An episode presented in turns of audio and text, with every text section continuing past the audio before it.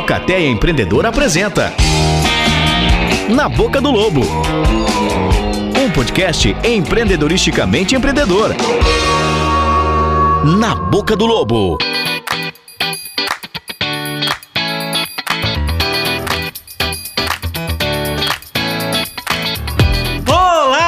Você que chegou até aqui no nosso podcast.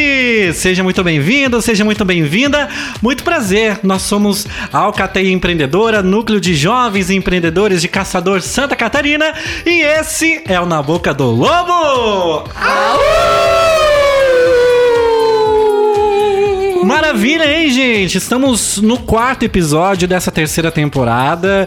E aí, você já acompanhou algum episódio? Aproveita, segue também a gente nas redes sociais para saber as ações da SIC, as ações também da Alcateia Empreendedor, o que, que tá rolando, os próximos episódios desta temporada que está maravilhosa, que está transformando a forma que a gente enxerga o nosso hospital, trazendo pessoas que são muito relevantes, né, para essa questão de salvar o hospital e por consequência salvar vidas.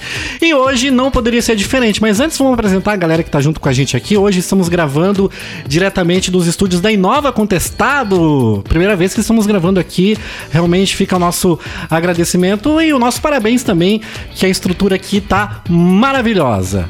Uma estrutura que, digamos, a parte foi o núcleo jovem que veio a incentivar, né? E está aberta para toda a população de caçador utilizar. Maravilha, já que você falou, se apresenta, meu querido.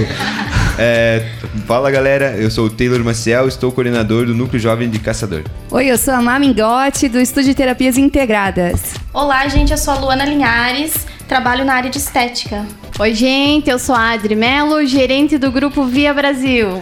E eu sou o Guido Cazubo, coordenador artístico e locutor da Massa FM Caçador. Eba, equipe montada pra gente bater um papo aqui. Hoje o nosso convidado de altíssimo garbo e elegância, dono de um currículo invejável que a gente vai destrinchar no decorrer desse podcast. Entre algumas coisas que a gente já pode destacar, é engenheiro mecânico, administrador, advogado, atua no ramo industrial, presidente da Sul Brasil e também presidente da Associação Empresarial de Caçador.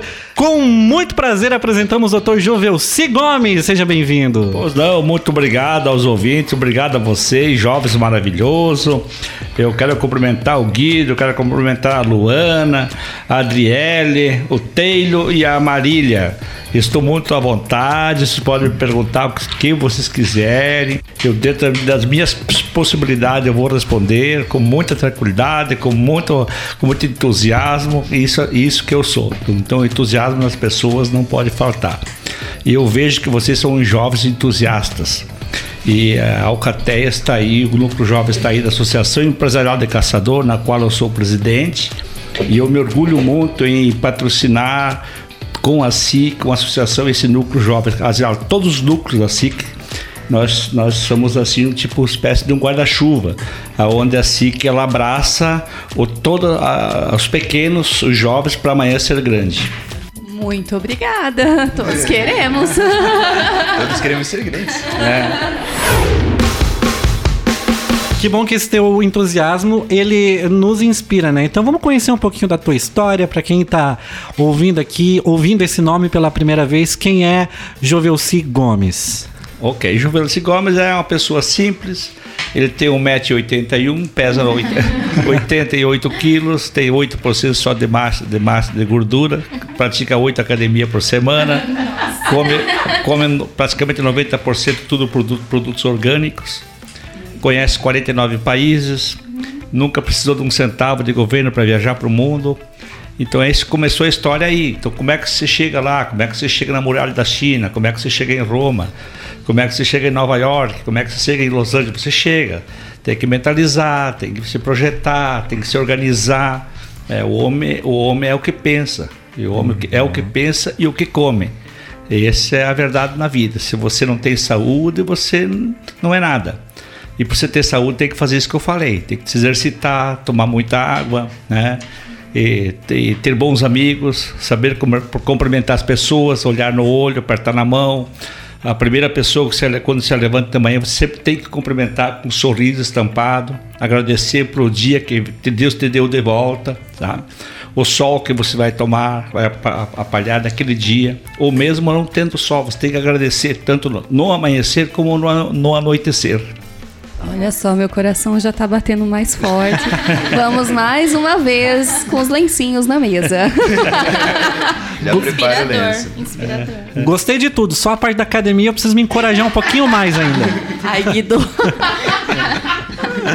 É, eu diria assim, é, você, você tem que ser o que você é. né? Não- Você não é nada, você é um ser humano com 213 ossos, né?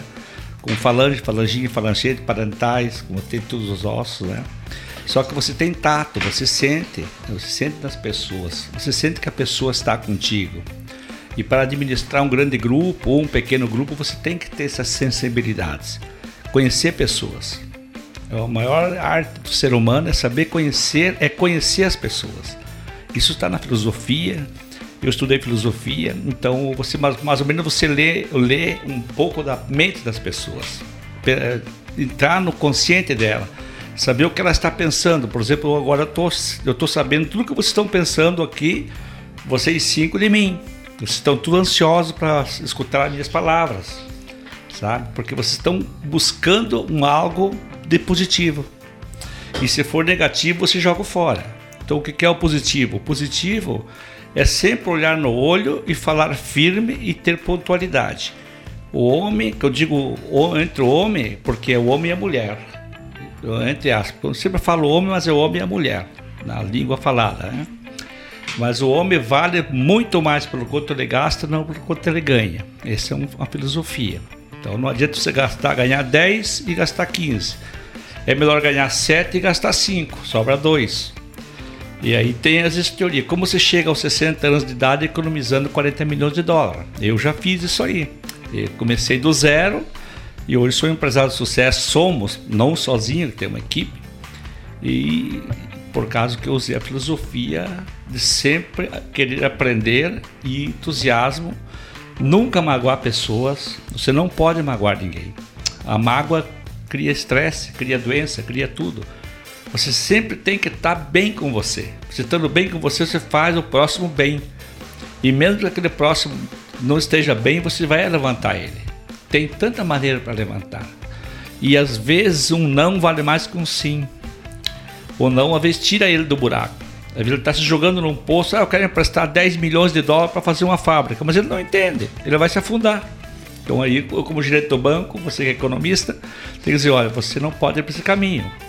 Tem que mudar, tem que estudar, tem que pensar, dar dois passos para trás, três, para depois você pular essa valeta e ir em frente. Jovelci, acredito que a gente cresce e evolui muito mais com os nãos e principalmente com as fases difíceis. A gente evolui e cresce muito mais do que com os sims, né? Não é, Adriele? É isso mesmo. Você foi muito feliz na tua pergunta. É muito melhor você perder. Você perde. Tem um jogo de futebol, digamos. O time perdeu sete partidas e ganhou três. Às vezes as três é muito mais potencial do que as, sete fez ele ganhar as três com muito mais valor. Você mais perde na vida do que você ganha.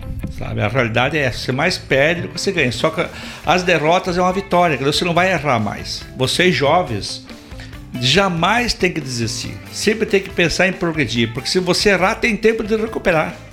Olha que frase bonita. Dá tempo de recuperar. Então tem que tentar. O que vocês estão fazendo aqui isso é uma coisa nobre. Vocês estão aqui escutando um empresário, conhece o mundo. Não é porque eu conheço o mundo, eu conheço mesmo. Eu conheço o mundo e digo todos os países que eu fui, tá meu nome escrito e como cheguei lá, por que cheguei lá, isso que é importante, tá? Então você vai dizer para mim, como é que você chegou em Hong Kong? Não tinha visto para entrar na China. Eu cheguei em Hong Kong às 7 horas da manhã de lá do Extremo Oriente, que é o inverso daqui. Aqui é 7 da noite, lá é 7 da manhã, que é 19 horas.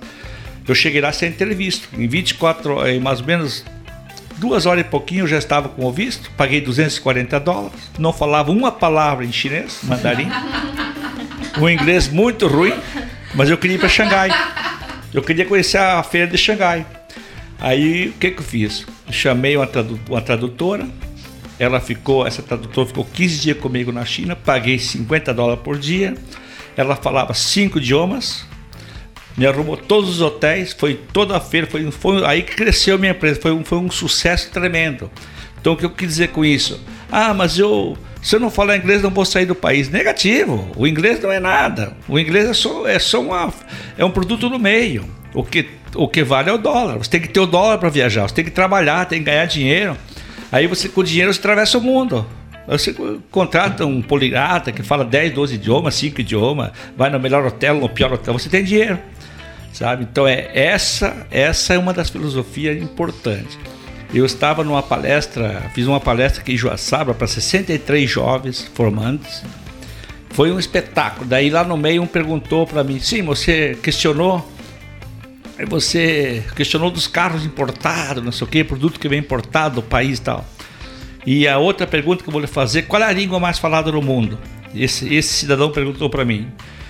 Daí eu disse, olha, eu eu vou eu vou te responder as perguntas assim, porque ele perguntou, você vem aqui fazer uma palestra para nós aqui na Universidade de Joaçaba? Você está gravatado, bonito, um carro novo, bonito, vem aqui na frente, nós, nós somos humildes, você não está se nobando? Esse cidadão, cidadão perguntou para mim. Eu disse para ele, olha, Lembra que eu te falei de positivismo? Lembra que eu te falei de seriedade, apresentação? É, falou, tá. Tá, eu vim aqui primeiro com esse carro lindo, que é uma BM, último modelo, um terno aqui praticamente Luiz XV, dos melhores, uma pasta linda, cabelo bem feito, barba bem feita. Fiz uma excelente palestra que você mesmo me falou. Você gostou? Gostei. O que, que, que você quer dizer com isso? É, eu achei que foi um pouco exagerado. Tá, isso se chama credibilidade.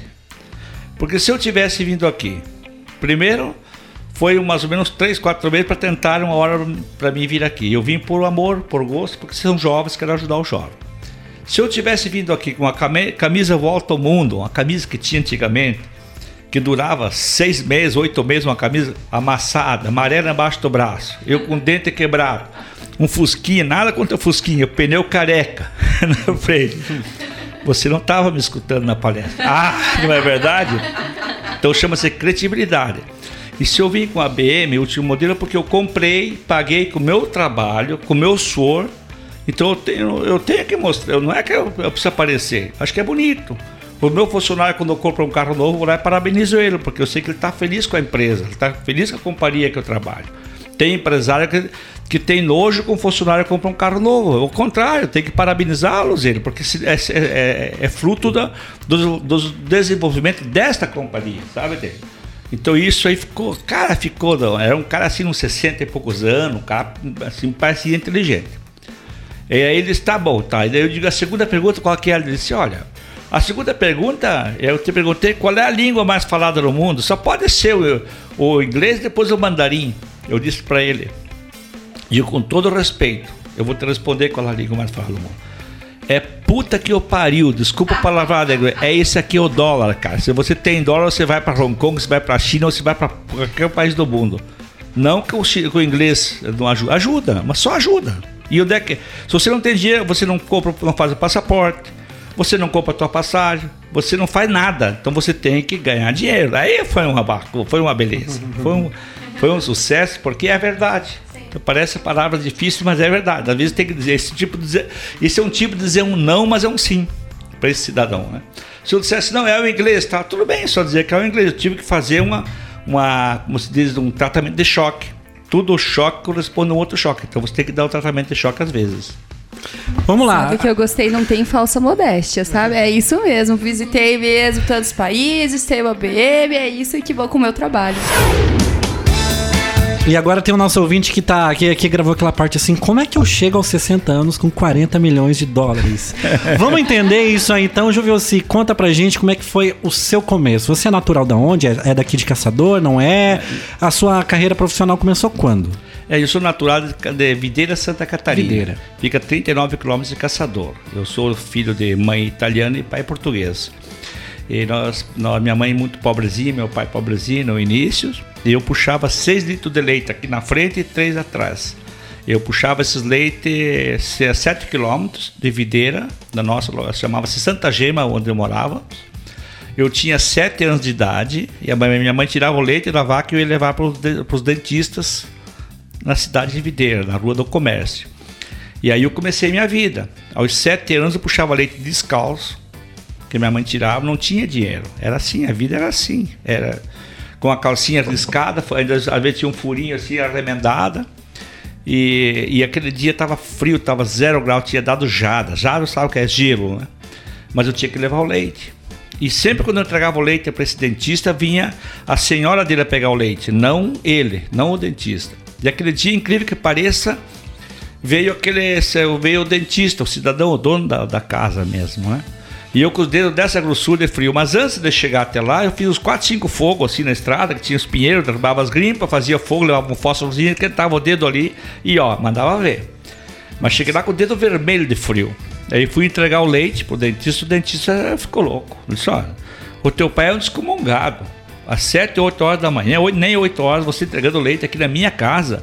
Um menino que nem você, descalço, com frio desse, tá errado.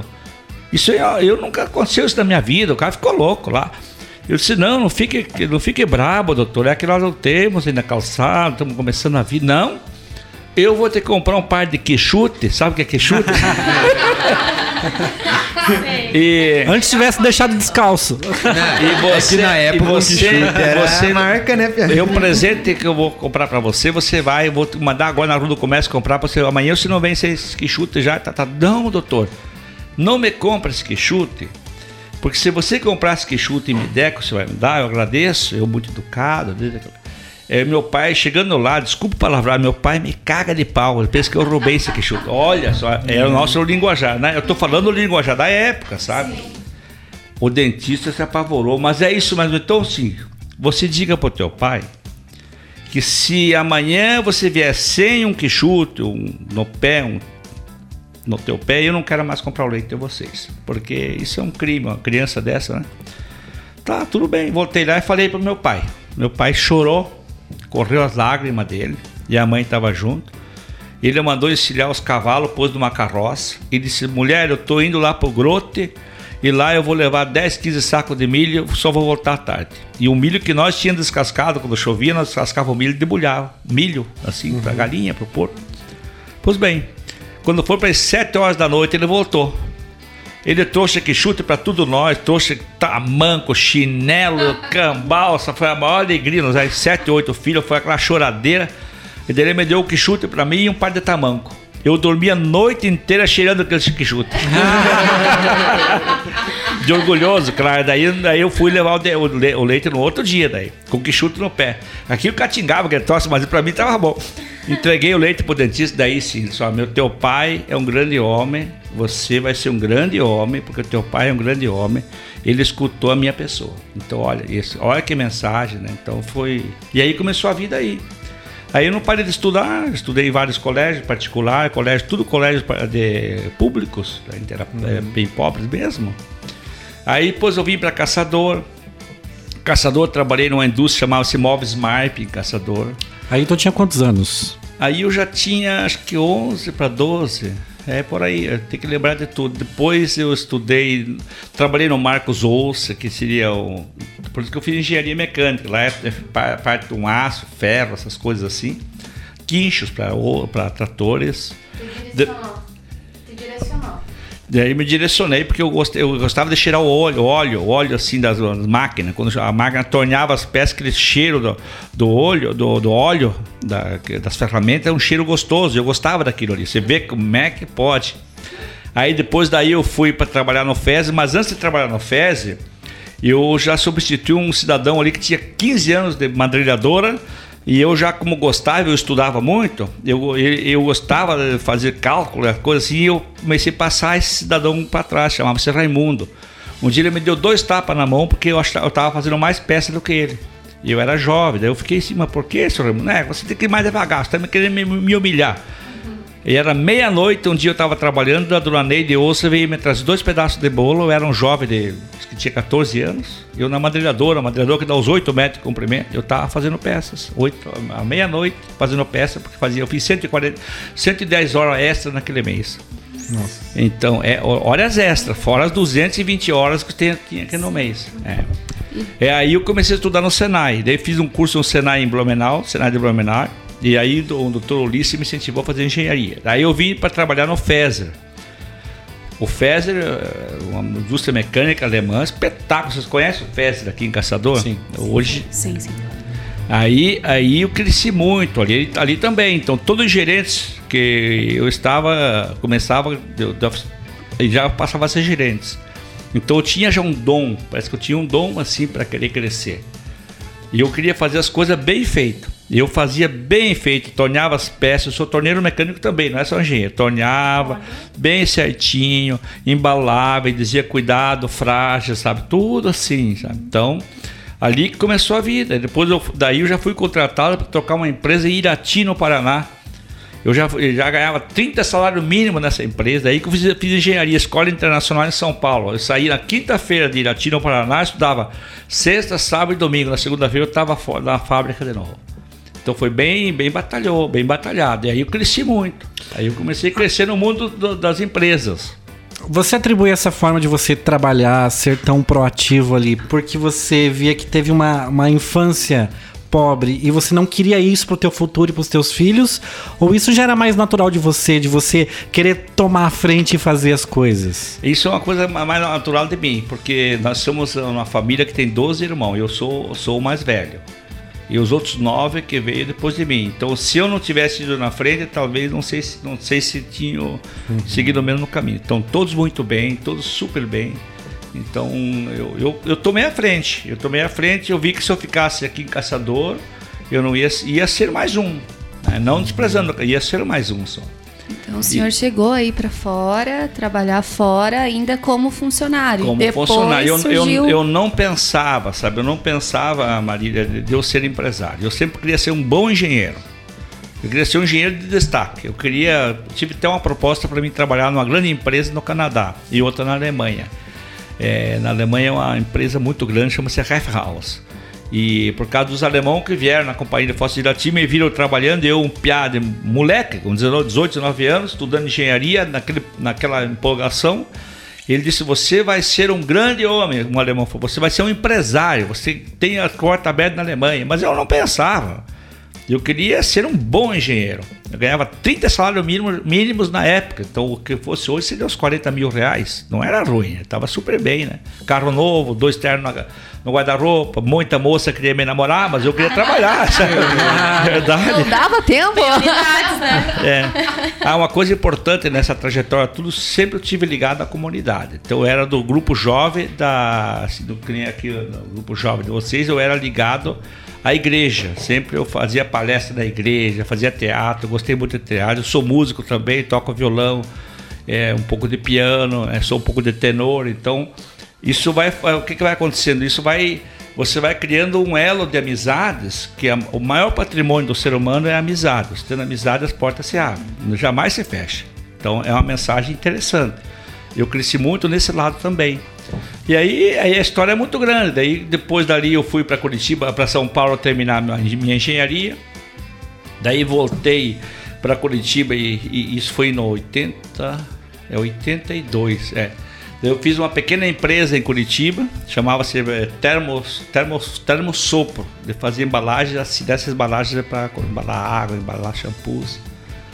E comecei a trabalhar ali. Depois dali, eu criei um produtozinho chamava-se da Pokébrás, é um refil que vai na, nos vasos para banheiros.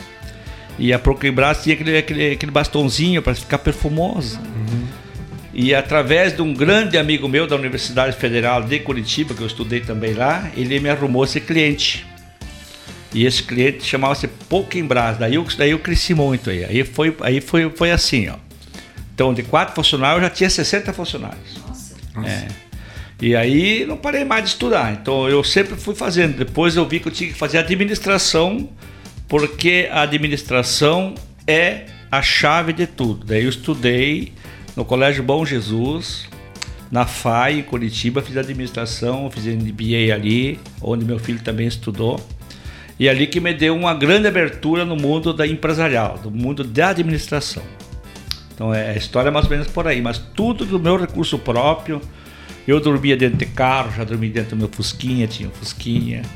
Eu não tinha vergonha de nada. Eu tinha dificuldade de ir na igreja, conversava com o padre. O padre era muito, me aconselhava muito. A única, eu pensei, eu não quero me casar novo e não quero ter filho para pôr no mundo, eu quero trabalhar, eu quero ter uma profissão, eu quero fazer alguma coisa. Aí eu só vim me casar depois de 32 anos. Na época, 32 anos é, já é normal. Eu acho que hoje tem que casar com mais de 50. Mas... fica a dica, fica a dica para quem está ouvindo. É. Mas e a empresa, então, surgiu quando, assim, antes ou depois do casamento? é, daí foi a história assim. Aí eu conheci a mãe de meus filhos, que é aqui de Caçador, nós, nós tínhamos conhecido antes, eu vim para cá num carnaval, e é onde a gente se conheceu e, e construímos uma família. Aí eu não queria vir para Caçador. Eu, eu, vou fazer o que em Caçador? Daí eu criei um produto para Perdigão, aqui do, do Videira, como era videirense é uma alcinha que vai no Chester, aquela alcinha que você. Uhum. Foi eu que criei aquele produto. Dentro da Universidade Federal do Paraná, foi aprovado e começou ali. Começou com quatro funcionários aqui em Caçador. Aí foi, foi, foi crescendo, daí eu vi que aquilo ali era pouco. Aí eu digo, mano, eu tenho que buscar o um mundo do, do, da engenharia, do plástico de engenharia, que eu sou, eu sou especialista em plástico de engenharia. E metalizar, digamos, esse copo aqui, eu metalizo, eu deixo, eu deixo ele parecido com ouro, com prata, com níquel. Aí eu busquei as histórias da Galileu Galilei que tinha metal no, no Brasil não tinha, mas na Itália tinha. Aí eu fui pesquisando e aí que eu fui para a Itália buscar uma máquina de metalizar plástico. Porque eu fiz um estágio quando fiz engenharia dentro da Yashica. Yashica é a maior, era a maior fábrica no mundo na época de máquinas fotográficas. E aí eu, né, lá eu queria ser pô, será que um dia eu vou ser uma fábrica dessa? Comecei a despertar para ser um empresário. Aí, mas antes de vir para cá, fui conversar com um grande amigo meu, chama-se Dr. Madeu de Bass, em Curitiba. Ele era, ele é reitor da Universidade Federal do Paraná. Eu sempre fui metido assim, nas universidades, em colégios bons, eu fazia amizade, eu tocava violão, fazia carne para eles. Olha, olha que é uma filosofia. Ele disse: Você não pode ser mais empresário. Ele é um, era um baita engenheiro químico, esse doutor Amadeu de Bass. Você tem que ser, você não pode ser mais, mais empregado, você tem que ser empresário. Lembra que os alemães te falaram na que você tem que ser empresário? E o alemão falou para mim, tinha 72 anos esse alemão. Eu digo, mas como que se faz? Você vai começar com essa pecinha assim. E como ele me fez essa, aquela pecinha do bastãozinho que vai no vaso, comecei com aquilo ali. E comecei, daí fiz, fiz, fiz essa peça aqui do lacre do perdigão. E aí eu vi que tinha que buscar mais produtos. Daí comecei a pesquisar as feiras do mundo, as feiras do mundo, e descobri uma empresa na Itália chamava-se Metaltre. E, e a minha mãe é de Vêneto, é italiana, é brolese. Poxa, eu cheguei, eu cheguei lá, buongiorno, buongiorno, como estás? Bene. E daí o, cidadão lá, chamado José, tudo bem, sim, mas se brasileiro tinha solde, parliamo più, não tinha solde, basta, não se fala mais. Ele disse se eu tivesse dinheiro para comprar o equipamento, ele me dava atenção, senão eu podia voltar dali. Pô, eu fiquei assim, até chateado, sabe? Muito chateado. Mas eu tinha levado uma carta de crédito do Banco do Brasil de 400 mil euros. E o, e o meu crédito era 40 mil euros. E hum. mais uns 50, uns 30 mil dólares numa cinta, que ele levava na cinta aquele dia. Joguei na mesa e fiquei macho. Fiquei gra... O que, é que você está pensando, Brasil? Pô, mas subiu o sangue. O brasileiro não tem só negre lá. Eu digo que o brasileiro tinha negre, o, o italiano não sei porquê. O que, que tem que ver? O preto com o branco? Para mim tudo é gente. Eu não gostei. Ele disse: é, lá tem os, os ninhos famintos, negros. Não, lá tem dinheiro. lá. Daí joguei aquela carta de crédito lá. E, e eu já tinha. É, daí o, União, cada União como Europeia, que eu tinha feito contato, disse: você não sabe com que você está mexendo. Você está mexendo com o sul do Brasil. Lá só tem italiano, tem moreno, mas trabalho, gente trabalhadora, honesta. Você me trata bem esse cliente. Aí eu fiquei, oh, fiquei mais. Daí ele disse, mas como vamos fazer? Digo, vamos ligar para o Banco Central aqui, o Banco do Brasil em Milano, que ele, ele, ele chama-se esse cidadão que me deu, mandou falar com ele. Ah, liguei lá, o cara disse o seguinte, olha, me trate esse cliente do Brasil, falou para os italianos da Itália. Esse é número um, número um italiano, né? E você me trate ele e amanhã me traga ele aqui que eu vou estender um tapete vermelho para ele pisar. Aí no outro dia fomos lá em Milão, o cara estendeu um tapete e falou para ele: Você não sabe o que está brincando com a Itália, porque esse cara foi gerente do Banco do Brasil no Brasil, em São Paulo. Ele, ele voltou para a Europa. Ah, daí eles me levaram para os castelos, sentavam na ponta da mesa, como que é? O dinheiro. Olha você viu só. como é que é? Voltou se você não tem dinheiro, infelizmente é tratado assim no mundo. E ali eu comecei com, essa, com esse equipamento que eu criei o império. Criamos um império. Lógico, depois trouxe meus irmãos, nós somos em cinco irmãos, seis irmãos, eu e mais cinco do grupo. Aí cada um cuidou uma função. E hoje nós, hoje o Grupo Sul Brasil está entre as 500 maiores fábricas do sul do Brasil. Nós estamos na metade. Entre, então, entre 500 nós estamos entre 250. E o nosso projeto, junto com meu filho, nós vamos, com o filho, meus irmãos, a equipe toda. Eu sempre falo em nome da equipe nós vamos tranquilamente, daqui a cinco anos, nesse segmento, vamos ser a maior do mundo. A maior do mundo é a, é a Berlin, que fabrica tecido não tecido, chama-se chama non-over, quer dizer tecido não tecido, que é produto médico hospitalar. Nós conseguimos salvar 50% da população no Brasil esse ano da Covid, esses dois anos atrás, só daquele caçador. É a única fábrica em Santa Catarina que salvou 50% da população brasileira é a nossa fábrica de caçador. É, então, com o produto TNT, tecido não tecido, que é produto médico hospitalar, que é o jaleco que o médico opera, que é a máscara que a pessoa, que o médico usa, que vocês usam, que é o capzinho na cabeça, no pé. Então é um produto que com dois anos ele apodrece, não é um plástico. Nós saímos do plástico, ficamos tecido no tecido. Com dois anos ele apodrece na natureza, não vai agredir o meio ambiente e estou muito feliz, uma fábrica fantástica, tem 36 mil metros de, área. Vou montar 10 plantas dessa no mundo. Estou vendo uma. Estou indo para a Colômbia, montar uma na Colômbia. Tô, dia 17 eu parto para lá. Daí vai ter uma na Colômbia, o pensamento nosso, uma na Argentina, uma no Peru, daí eu acho que umas duas na África. Estamos é, internacionalizando esse projeto. Hoje então, a Sul Brasil tem sede só em Caçador? Hoje só em Caçador, por isso que agora nós vamos começar, vamos começar a internacionalizar. É, a fábrica, uma fábrica para crescer tem que ser assim. Então, isso é um brinde, isso é uma, uma alegria para caçador, porque uma fábrica desse tamanho está aqui, como tantas outras tem aqui. Aí, tudo essas, essas jornadas minhas, eu me tornei ser presidente da Associação Empresarial de Caçador em 1996. Eu já fui presidente. Daí eu, eu saí, fui vice-presidente da FACISC do estado de Santa Catarina. Uh, a FACISC é a Federação das Associações Comerciais do Estado de Santa Catarina. São, são 170 empresas uh, ACIs no Estado. E eu fui vice-presidente do Estado. Aí eu recuei um pouco para terminar. Uh, nosso, nosso grupo cresceu muito. E eu tive que fazer mais uma, especialização em Direito. Eu fiz, eu fiz na PUC, me especializei em Direito Tributário. Sou, hoje sou um doutorado em Direito Tributário. Então, para você conhecer os números junto com a administração, como é que você consegue ganhar um pouco de dinheiro, porque no país não é fácil. Quando você tem um Brasil que tem 50% do teu movimento é imposto, você come imposto, você dorme imposto, você bebe imposto, essa água aqui é, essa água aqui tem 60% de imposto, pneu do carro tem 60% de imposto. Isso é um crime. Vocês jovens estão com toda com sangue na veia para fazer qualquer coisa, mas a primeira coisa quando você, você que é administrador vai cair lá né, Taylor? Você vai ver, teu pai é contador, pô, mas aqui você por aqui você vai quebrar. Se você não tiver uma especialização, você não. Por isso que a, a, a, a Associação Comercial Industrial criou, criou um núcleo de advogados, onde os advogados orientam vocês pequenos, mais pequenos, para não errar, errar menos. Então, todo pequeno empreendedor ele tem que passar por um conselho jurídico. É um dos melhores cursos que tem que ser feito, a administração e a jurisprudência, ser jurídico, conhecer a jurisprudência. Que daí você consegue respirar. Tem tanto meio para você sair bem se você tiver pensamento nas tuas companhias, nas tuas organizações de jurisprudência. É as leis. Por exemplo, a CLT tem 988 artigos condenando o empreendedor. E o empreendedor não tem cinco para se defender. Daí o, o malandro, quando leva o empreendedor para a justiça, ele conta uma mentira. O empreendedor conta 10 verdades e vale menos que a mentira dele. Uhum. E aí, nessa história, o juiz está lá e fica na dúvida.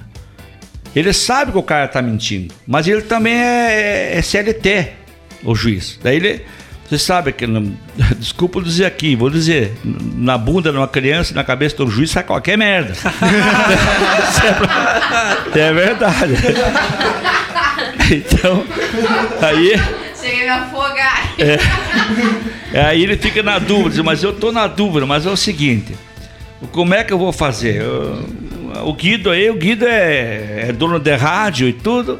E, é, e a Luana é funcionário, tá condenando ele. É, vocês dois, daí ele vai dizer, pô, sabe o que eu vou fazer? Em duplo pro réu. Eu vou dar ganho de causa pra Luana, porque o Guido vai conseguir pagar com ela. Você vê, não é um crime, é um crime isso aí. Fiz um exemplo que eu dei, sabe? Um exemplo. Enquanto vocês estão aqui jovens, aqui essas horas da noite, numa quinta-feira, né, Taylor? Aqui escutando o empresário, essas mensagens, vocês vão ser os grandes empresários, vão ser as grandes pessoas. Amém. Que os anjos tenham passado aqui nesse momento. Assim como o alemão falou pra você um dia. Nós estamos Aí um ouvindo dia hoje do nós- Juvelci. Espero um dia nós estarmos assim nessa cadeira, falando assim, porque uma noite o senhor Juvelci, doutor Juvelci, nos falou e eu estou aqui hoje. É, é, exatamente. Então você viu que eu dei nome aos bois, né? É muito importante. Quando você for entrevistado, você for meia celebridade, hoje, por exemplo, a NDTV, é, Record, eu, eu vou fazer um programa, estou sendo cogitado para fazer um programa de uma história de sucesso. Mais ou menos parecido com o que vocês estão fazendo aqui. Então eu vou liderar esse programa como foi o Roberto Justo, no limite. Eles me acharam que eu sou uma pessoa pra, que tem essa capacidade. Já estou fazendo fono em Curitiba, oratória também, para falar melhor, para você ter pausa na conversa, você não mastigar a palavra, você respirar fundo, né? Então, por quê? Porque são, são coisas que vêm, você, você conquista as pessoas. Então, como é que se conquista as pessoas? Você sempre está sorrindo, você sempre tem que ter um semblante bonito. Eu cheguei aqui e conquistei todos vocês. Eu tenho certeza que vocês gostaram. De- de- teve uma, uma- a Adriele, né? Chegou, você, quer tomar uma água? Poxa, assim tão legal, sabe? Você, você falou uma cerveja. Quem que falou? assim? Você, né? É, você falou uma cerveja. O, o Guido falou a cerveja, mas poxa, ó, que bacana, né? Então vocês, vocês se entregaram assim a alma para você me deixar tranquilo. Se, eu- se eu estivesse meio nervoso, eu ia ficar, poxa, daí, mas aquilo ali já o relaxamento. É uma mensagem que eu gost- gostaria que vocês levassem com vocês. Quando vocês montarem, ou já alguém já tem as suas companhias, pode ser uma empresinha pequena, ela vale ouro, pode ter um funcionário, vale ouro. Quando você chega de manhã, a primeira coisa que você vai fazer, vai cumprimentar esse funcionário. Esse funcionário tem que ser cumprimentado com alegria. Bom dia, Luana. Tudo bem? Como é que você passou a noite? Tudo bem, Luana. O que, que você vai dizer? Você aquele dia para você, mesmo que você não tá legal, você vai, do- vai dobrar teu trabalho. Você aquela energia, te, te passei aquela, aquela energia legal. Você vai dizer, olha, aqui o Dr. Gomes me deu um bom dia alegre, feliz, sabe? O Guido também cumprimenta o funcionário, ah, como é que vai? Tudo bem? Por exemplo, eu tenho uma senhora que faz comida para mim, chama-se chama-se Áurea.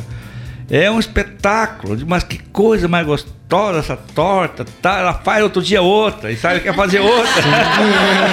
Entendi a tática.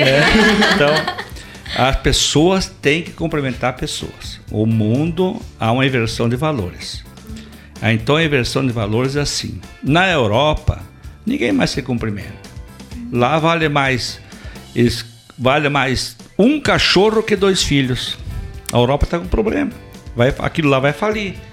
Porque o cachorro vale mais que a pessoa. Nada contra cachorro. Eu gosto. Tem um, chama-se Duque, é um espetáculo. Mas tudo tem seu tempo. Acho que é o ser humano, né? Quando você, quando agora em Curitiba estava lendo no jornal sábado passado, que um cidadão pegou sete anos de cadeia porque maltratou um cachorro. E se maltrata um filho, uma criança, não pega uma hora de cadeia.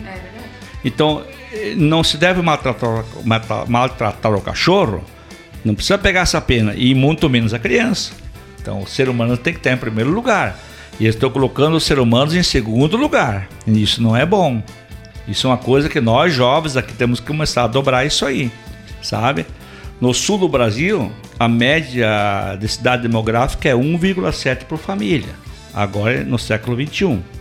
Daqui a pouco vai ser menos que um, então vai faltar gente, pode ver.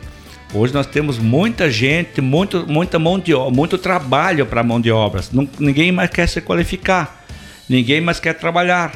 É um problema. Nós temos, temos que trazer importando mão de obras. Pode ver, tem tanta gente do Haiti aqui, da Venezuela, estão vindo para cá. É bom. Eu tenho medo, porque nós estamos saindo um pouco do foco. Mas não sou contra. Eu acho que não é porque é preto, não. Se ele vem para somar, muito bem. Agora, se vem para destruir, daí não é bom. O doutor, você está à frente de muitos movimentos, né, Juvelci? Agora você comentou sobre a televisão que está vindo aqui para nossa cidade. Então, conta um pouquinho para nós como, como surgiu isso, como chegou até você, ou se você chegou Sim, até sim. esse a televisão, enfim. Antes do como que senhor- vai funcionar? Antes do senhor responder, espera só um minutinho. Ah, peraí então. Eu ainda, ainda tenho.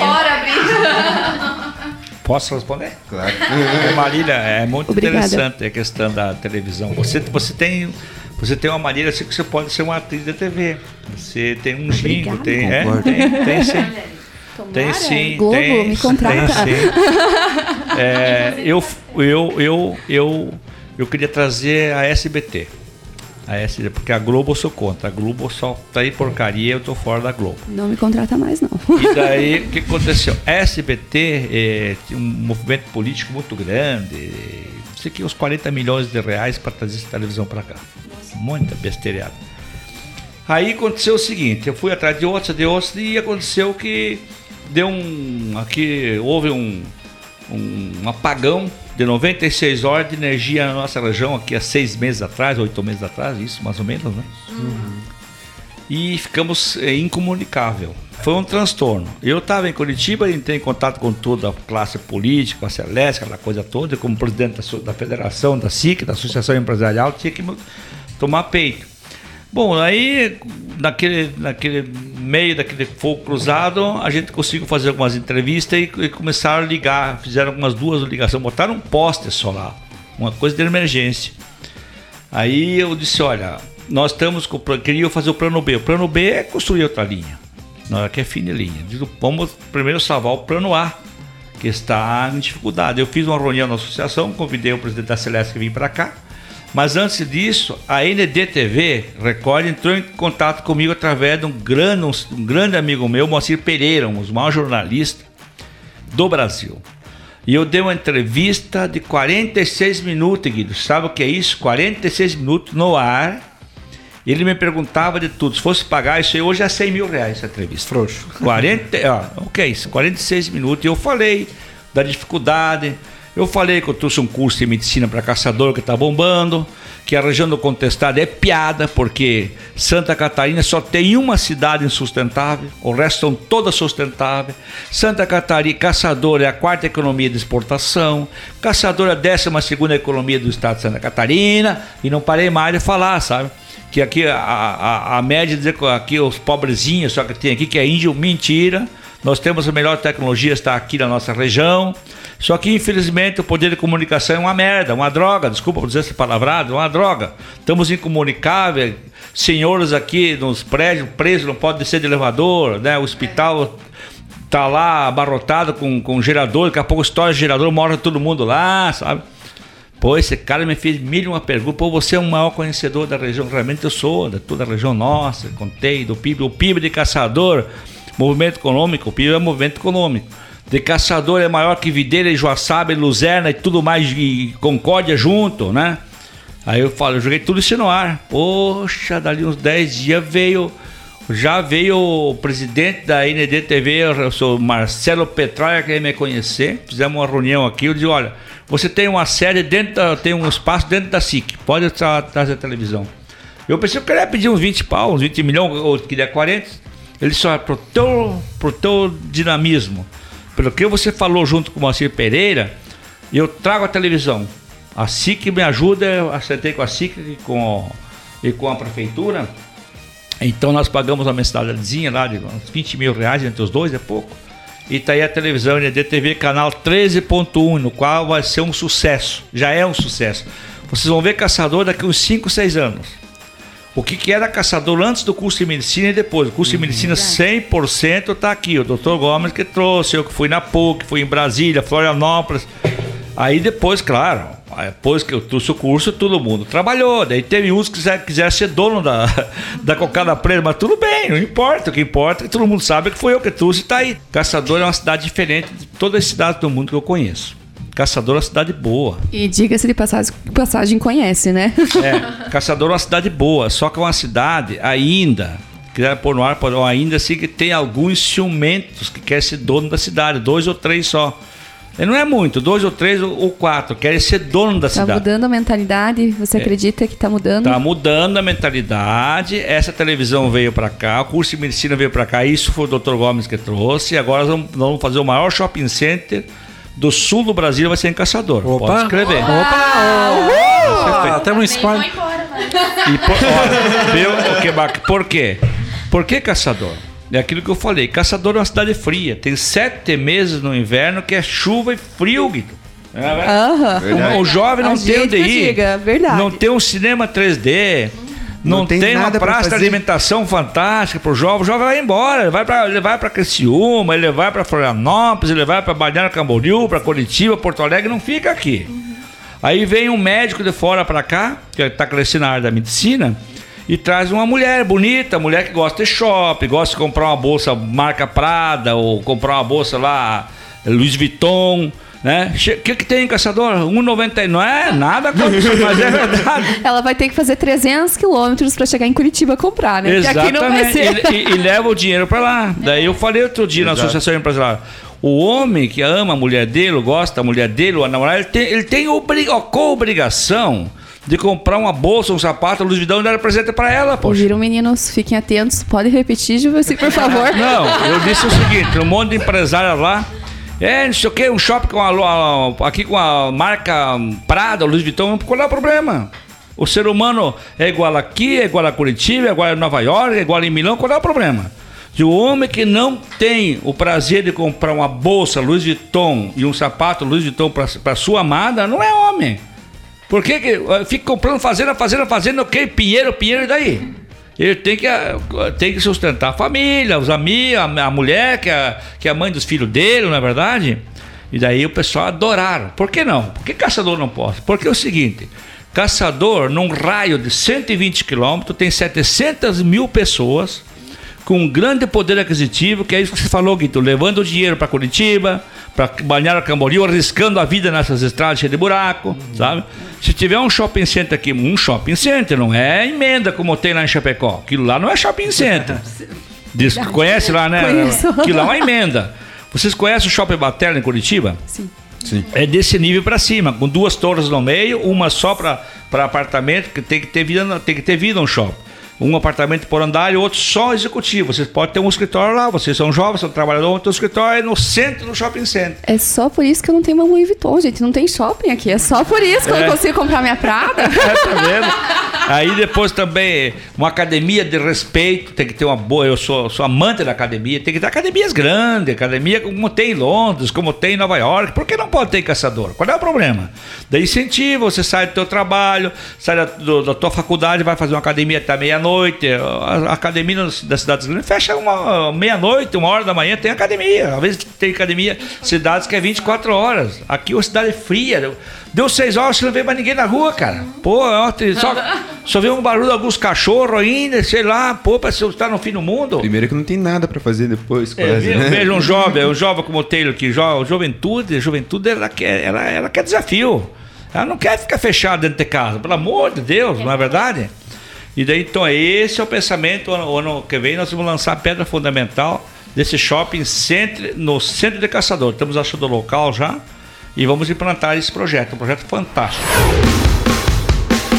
Juvelci, é, agora que tu comentou agora há pouco do, do IDH, eu tem uma coisa que eu sempre ouvi falar desde que eu cheguei em Caçador, que aqui a, a nossa região é empobrecida, tem um dos menores IDHs do estado e tal, e parece que esse pensamento foi incutido nas pessoas e que elas acreditam nisso e parece que daí elas não querem fazer nada para mudar isso aí, né?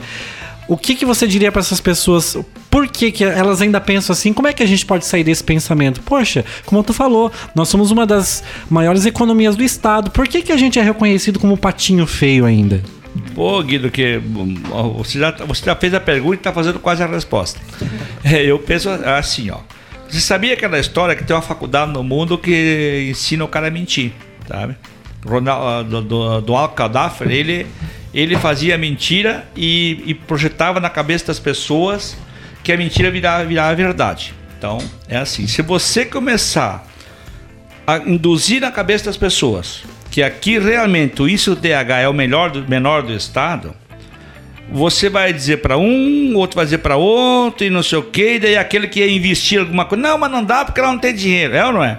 Uhum. Aí não sei o quê porque não vai, começa aquela, aquele pensamento, como você falou, negativista. Uhum. E o negativista, você tem que sair fora desse tipo de gente. O cara que é negativo, você tem que sair fora, sair correndo dele. Porque ele só vai te trazer tristeza. Eu acho essa questão do contestar tem que mudar isso aí. Isso aí é uma, isso é uma, uma aberração. Isso é, é você querer se diminuir. Você vai ver o Moacir Pereira vai falar na palestra, não tem nada com isso. Quando eu disse para você que nós somos a quarta economia de exportação do estado de Santa Catarina, vamos agora pegar. Tem Joinville, tem Blumenau, tem Criciúma, sabe? E depois já somos nós, porque se você pega Florianópolis não é nada. Florianópolis só tem poder público. Só tem gente aposentada naquele troço lá. Caçador está muito melhor que Florianópolis. Caçador está muito melhor que Chapecó. Porque Chapecó dos redores só tem índio e tem aqueles negócios de galinha lá e coitado matando os caras lá é, de trabalhar e que deu o poder aquisitivo, né? Mas Caçador é uma cidade pujante, uma cidade de amigos, trabalhadoras. Só está desempregado aqui quem não quer trabalhar. Eu... Nós temos universidade aqui de direito, nós temos universidade de cursos aqui de engenharia mecânica, nós temos universidade aqui de engenharia civil, Luana. Você quer falar? Quem queria falar? Você aqui a, a é, eu é. na verdade estou me formando. Olha só, nós temos medicina, nós temos um Senai espetacular. Nós temos um cine aqui. Agora o povo, o povo fica nesse negócio, Telho, que estão dizendo que é, é o índice de H mais baixo. Vou para Criciúma, vou, vá para ver. Vai morar lá em, lá em Curitiba hoje. Se você ganhar dois mil reais aqui, que é pouco, que eu quero mudar isso aqui, caçador tem que melhorar, melhorar, melhorar o nível salarial. Eu acho que o funcionário, mas isso o funcionário também tem que se impor. O nível salarial que quiser, ele estudar mais, ele se, ele se projetar mais, o empresário paga bem para ele. Porque nós temos que melhorar essa economia e isso está melhorando cada vez mais. Pode ver as empresas estão muito bem qualificadas, bons RHs, maquinário de última geração. Então isso é muito importante. Vai sair daqui vai trabalhar em Curitiba. Dois mil reais lá vale menos que 500 aqui, sabe? Isso é muito importante. a questão do Brasil é assim, aqui a parte do, do Brasil, trabalha mal, ganha mal e gasta mais, mal. Esse é um problema, porque falta cultura cultura nessa área. Então tem que esquecer que o índice do DH é o mais baixo da Santa Catarina. Mentira! Eu falei agora, dos 297 municípios do estado de Santa Catarina, só tem uma cidade que eu quero achar, é uma cidade aqui no meio oeste, não sei onde, que, que, é, que é insustentável. Só para ter uma ideia, é, no Piauí tem 224 cidades. 182 são, são insustentáveis, que nós mantemos. O que nós produzimos dessa água que nós tomamos aqui, nós mandamos 1,4% para ajudar o Nordeste. É dinheiro que sai nosso, vai lá para cima, sabe? Então isso significa o quê? Nós somos ricos, nós somos ricos de saúde, cidade jovem. O por que, que não pode dar certo o shopping center? Dá certo o shopping center. Como deu certo o curso de medicina, como deu certo o curso de engenharia mecânica, como deu certo o curso de engenharia civil e tantos outros, né? É, é, como, como, eu falei agora aqui. Então vamos, vamos traçar uma meta. Esqueça de uma vez por todas que o índice do DH, o mais baixo do estado de Santa Catarina, era região contestado. Mentira. É mentira. Para vocês terem uma ideia, só no aeroporto de Caçador tem 17 avião de particular de caçador. Eu sou um que estou incluso aí dentro. Tá lá. Tem 17 aviões. Agora tem um curso, tem um. Uh, tem agora também uma, um, um avião que está fazendo, um, um táxi aéreo, está fazendo uma, uh, Curitiba, Caçador Curitiba, Florianópolis, Florianópolis, Caçador muito bacana, Aerosul. Esse dois meses, né? É, esse aeroporto de Caçador, eu mergulho, fui eu que fiz, é um aeroporto de 1.900 metros de pista, fui eu que fui buscar o dinheiro em Brasília, eu que fiz o aeroporto. Isso não gosta de ser eu, mas fui eu, não tenho. O que é verdade é verdade. Ninguém tira isso da gente. Tá aí, eu não tinha avião na época. Hoje eu tenho um avião. Olha que beleza. Então, como é que vai ser? Como é que a nossa cidade, aqui é o índice de H mais baixo do estado, você tem 17 aviões no aeroporto? Né? Não precisa dizer mais nada. Nós temos empresas aqui que tem 3 mil funcionários, o Grupo Adame, olha que beleza. Temos uma Sincó que tem 2 mil e poucos funcionários. Nós temos uma, uma a Viposa, eu acho que tem uns 2 mil funcionários, sabe? Empresas aqui que vale ouro. Isso aí vocês jovens temos que tem que valorizar, val- valorizar o empresário. E temos aqui no meio, no meio de Santa Catarina, né? Que não era lembrado. Agora, com a televisão, primeiro você ia a Florianópolis e dizia, onde é que você mora, né, Guido? Ia dizer, eu moro. Caça- Uma caçadora é perto de Videira ou perto de Chapecó? Não é assim? É, é. Agora vai mudar. Confundem caçador com chapecó. É, isso. Né? Só. Não sabe onde que tá. É. Então eu sou entusiasta pro caçador. E eu acho que vocês jovens vão ajudar, vamos ajudar nessa empreitada de não deixar apagar essa chama do shopping center. Foi que nem quando criei o curso de medicina. Ah, me chamava de louco, de louco tudo, é- de louco tudo cada um tem um pouco, um poeta meio louco, esse cara não vai dar nada. Me diziam, "Ah, não, para lá. Tá aí o curso de medicina. Hoje, se fosse implantar um curso de medici- de medicina desse aí, hoje não, nem implantaria com menos de 50, 60 milhões de reais de implantar um curso desse. Eu veio sem custo nenhum. Veio só no contato. Aí outra coisa importante. Muito importante, Not York. A pessoa tem que ter contato. Se eu pego o telefone aqui, eu falo três, quatro senadores agora, se eu quiser. Eu falo com o mundo agora. Aqui eu só. Eu, isso o que, que chama? Not York. Mas daí, fim do ano, eu mando uma cesta de Natal para um, mando para outro, sabe? É, olha só, vou jantar com outro, tudo, tem que fazer. Uma troca, né? Exatamente. Aí a pessoa esquece. Ah, ele fez um favor e esqueceu. Não, você tem que agradecer. Tem que agradecer aquele favor. Que nem vocês vão ser convidados meu, já estão sendo convidados para ir na palestra do Ancir Pereira, que é uma escola, é uma faculdade. Ele vai receber uma homenagem minha lá perante o- a plateia. Porque ele foi fantástico. Que legal. A gente vê. é, quem mora em Caçador é visto e notório que de uns 10 anos pra cá a cidade tá dando um boom. Né? E rápido, né? Tá- rápido. Tá, indo rápido. Tá acontecendo rápido. E, e- e o que, que a gente vê? A SIC tem trabalhado forte na questão empresarial. Trabalhado em parceria com o poder público também, porque não adianta a, SIC fazer os projetos lá e, e não encaixar junto com o poder público. A gente vê a prefeitura tentando deixar a cidade mais bonita para que mais tarde pessoas queiram vir visitar Caçador. Tá aí o Parque Linear. Tá, já tá acontecendo, né? A gente vê a- a- acontecendo. Foi assim com o Parque Central alguns anos atrás, que era um banhado e virou um cartão postal da cidade. Então a gente vê que Caçador tá crescendo de uma forma estrondosa, né? Olha, Guido, muito interessante a sua pergunta. É, a Marília também está louca para fazer uma pergunta. Eu já vou responder a tua e vamos passar, mas Eu eu te quero, cortei, desculpa. eu quero escutar tudo vocês. É, você disse bem, olha, Caçador é como eu havia falado. Ela deu uma expansão dos 7, 8 anos para cá, assim que veio o curso de medicina. Caçador vai se tornar um, um polo referencial na área da saúde, pode escrever. Nós temos um projeto muito grande de, de- de deixar o melhor hospital de caçador de Santa Catarina. Santa Cata- o melhor hospital de Santa Catarina vai ser caçador, é um projeto que eu tenho. Nós vamos criar um hospital de escola, junto com a universidade. Aí nós conseguimos trazer 78% a mais da verba do SUS. Aí já viabilizou o hospital. Tem que fechar aquelas frentes, aquelas ruas ali, fazer uma coisa de cinema ali. Isso nós estamos trabalhando junto com o Conselho Consultivo. E eu estou trabalhando muito bem com a SIC em cima desse projeto. E, e Caçadores expandiram por quê? Porque todos os empresários são empreendedores. Eu sou empresário, queira ou não queira que eu viajo mais que todo ele junto para o mundo. Mas eles viajam também. Eu tenho o maior prazer de ter levado três empresários em, 19 em 2004. 2004 para 2005. Levei o Leonir Tess, o Auri Marcelo Baú e o Henrique Basso para a Europa. Fui eu que levei eles, como era presidente da Associação Comercial naquela época. E eles eram os meninos que nem vocês. Hoje são grandes empresários. O Leonir Tess tem uma empresa invejável que só exporta para o mundo. O Henrique Basso está com mais de 200 carretas. E não fica atrás também o Auri Marcelo Baú, que é um baita um empresário, tem uma empresa invejável. Foi presidente da, também, foi presidente da universidade, no qual trabalhou muito bem no curso de medicina. No começo ele era meio contra, bem contra, mas depois ele pegou firme. Depois que eu puxei a orelha dele, ele pegou firme. sabe? É verdade. Então, é o que eu quis dizer com isso? Temos um outro empresário que chama-se é, Augusto France. Um dia eu encontrei ele em Milão. Nós dois se encontramos lá.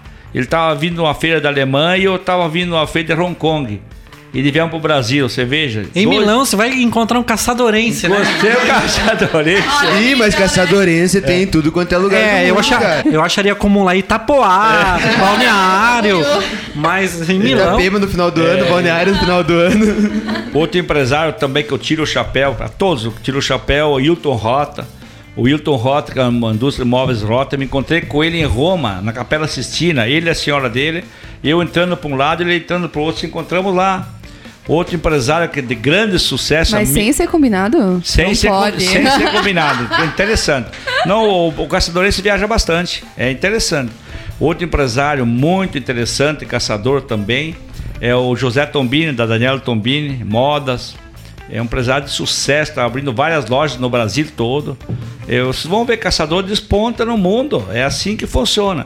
E tem uma coisa muito importante em caçador, que nós, na Associação Empresarial de Caçadores, somos muito unidos. Então, quando há um- a, a toda assim, a, a, a- força se dá pela união. Uma corrente que tem vários anéis, um para cá, outro para lá, não significa nada. Agora, se estão tudo grudado um no outro, não arrebenta. Não é verdade? Por favor, mas queria fazer uma pergunta, pode ficar à vontade. Tá? Não, não, é porque eu tô acompanhando aqui toda a jornada, né? E eu fico aqui me perguntando e pensando, uma vida só é suficiente pra fazer tudo o que você já fez, né? É. Como assim, sabe?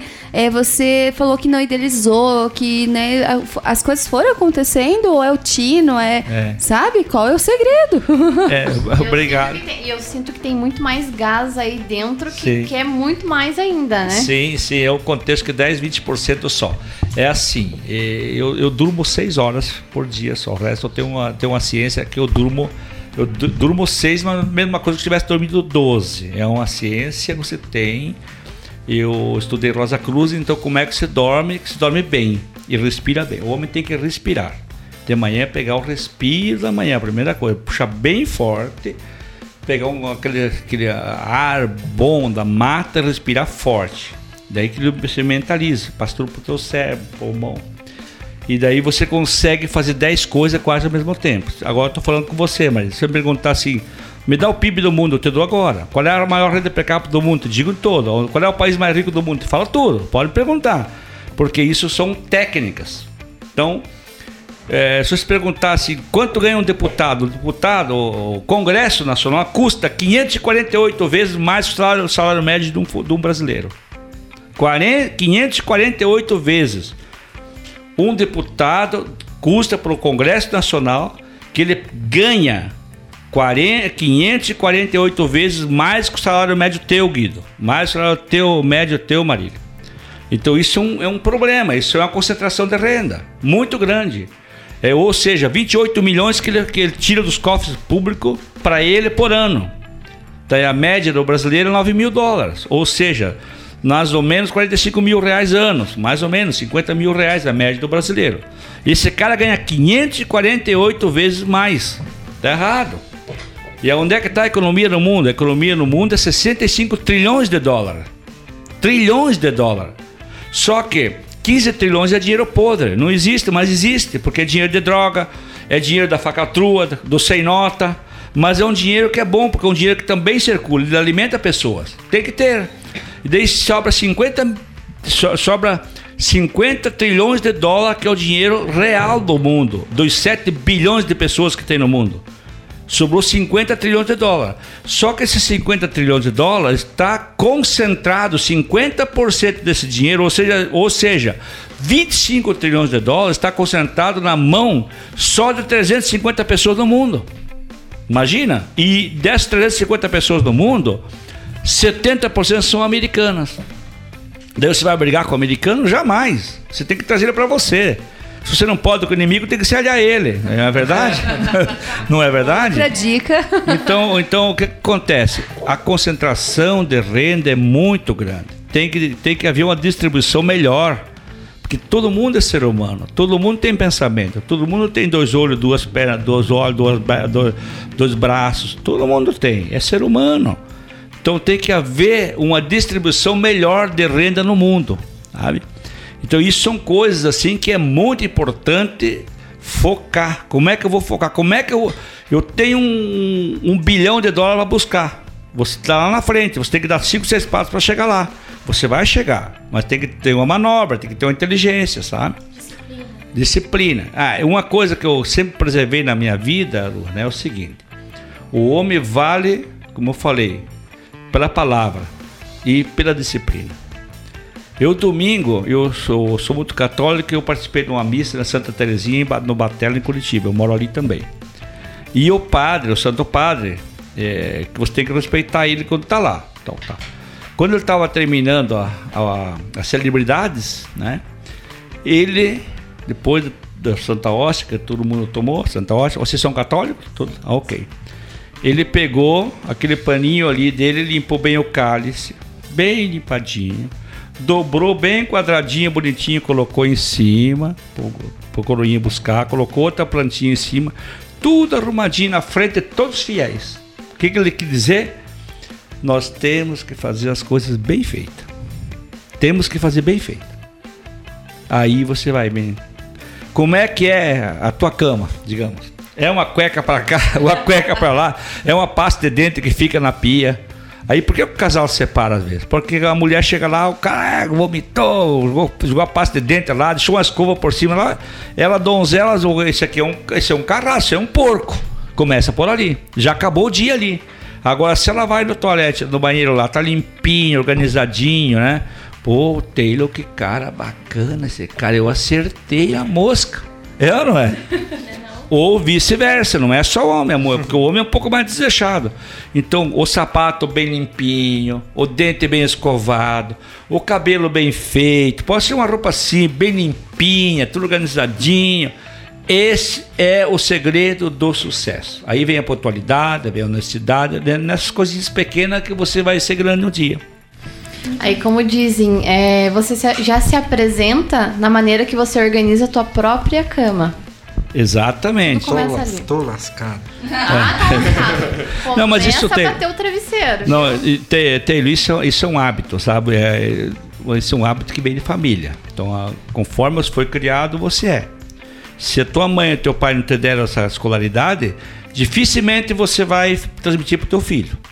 Mas você escutando pessoas começa a mentalizar. Você começa, ó, lá um dia um cara me falou, você começa, faça um dia, arruma bem a cama, cuide bem a tua cuequinha lá, não deixa aquele, não deixa aquele rastro de bicicleta atrás dela. Ai, não dá. Não, importante. É. A, outra, as roupas íntimas tem que trocar todo dia. Tem uns que deixam com rastro de bicicleta, troca depois de oito dias, na verdade. Então, mas são hábitos, são hábitos que a pessoa passa a perceber, ah, comigo tá bom assim, outra coisa, não é se alimentar. A pessoa quando vai comer, ela tem que saber que ali tem um alimento que é divino Espírito Santo, que é uma comida que Deus te enviou. Você tem que saber mastigar essa comida, sabe? Sentir o sabor da comida. Apreciar mesmo. Isso, tem que, tem que sentir o sabor. A Luana fez aquela bolacha, coma com sabor. Tem uns que comem lá, põe lá macarrão, feijão, até verdura, põe tudo, tudo em cima, aquele pratão faz desse tamanho, corta no meio, tudo assim, e daí come, come, come, come, não engole direito e bum, baita num copo de cerveja gelada em cima. Pra descer tudo, né? Daí, a rota, desde São Risoldo. Outro dia tá no SUS, lá no hospital, com a barriga desse tamanho. Ô, é. oh, doutor, tô morrendo. Tem que morrer mesmo, pô. tu esperava o quê, né? Exatamente. Quê? Olha só. E daí come demais, daí ele pega colesterol, daí ele pega triglicerídeo, aí começa a pegar um diabetes, aos 40 anos tá morrendo. Tá? Esse é o problema. Então, quando eu falei, lembra, o, o, brasileiro no modo geral não é só o brasileiro, da América Latina toda. O brasileiro até tá bem. Ele trabalha mal, ganha mal e gasta mal. Por isso aí, ó. Daí, ele, se ele não tem uma, uma, uma, disciplina no se alimentar, ele não vai ter disciplina na vida dele. Daí ele não vai ter disciplina com ninguém.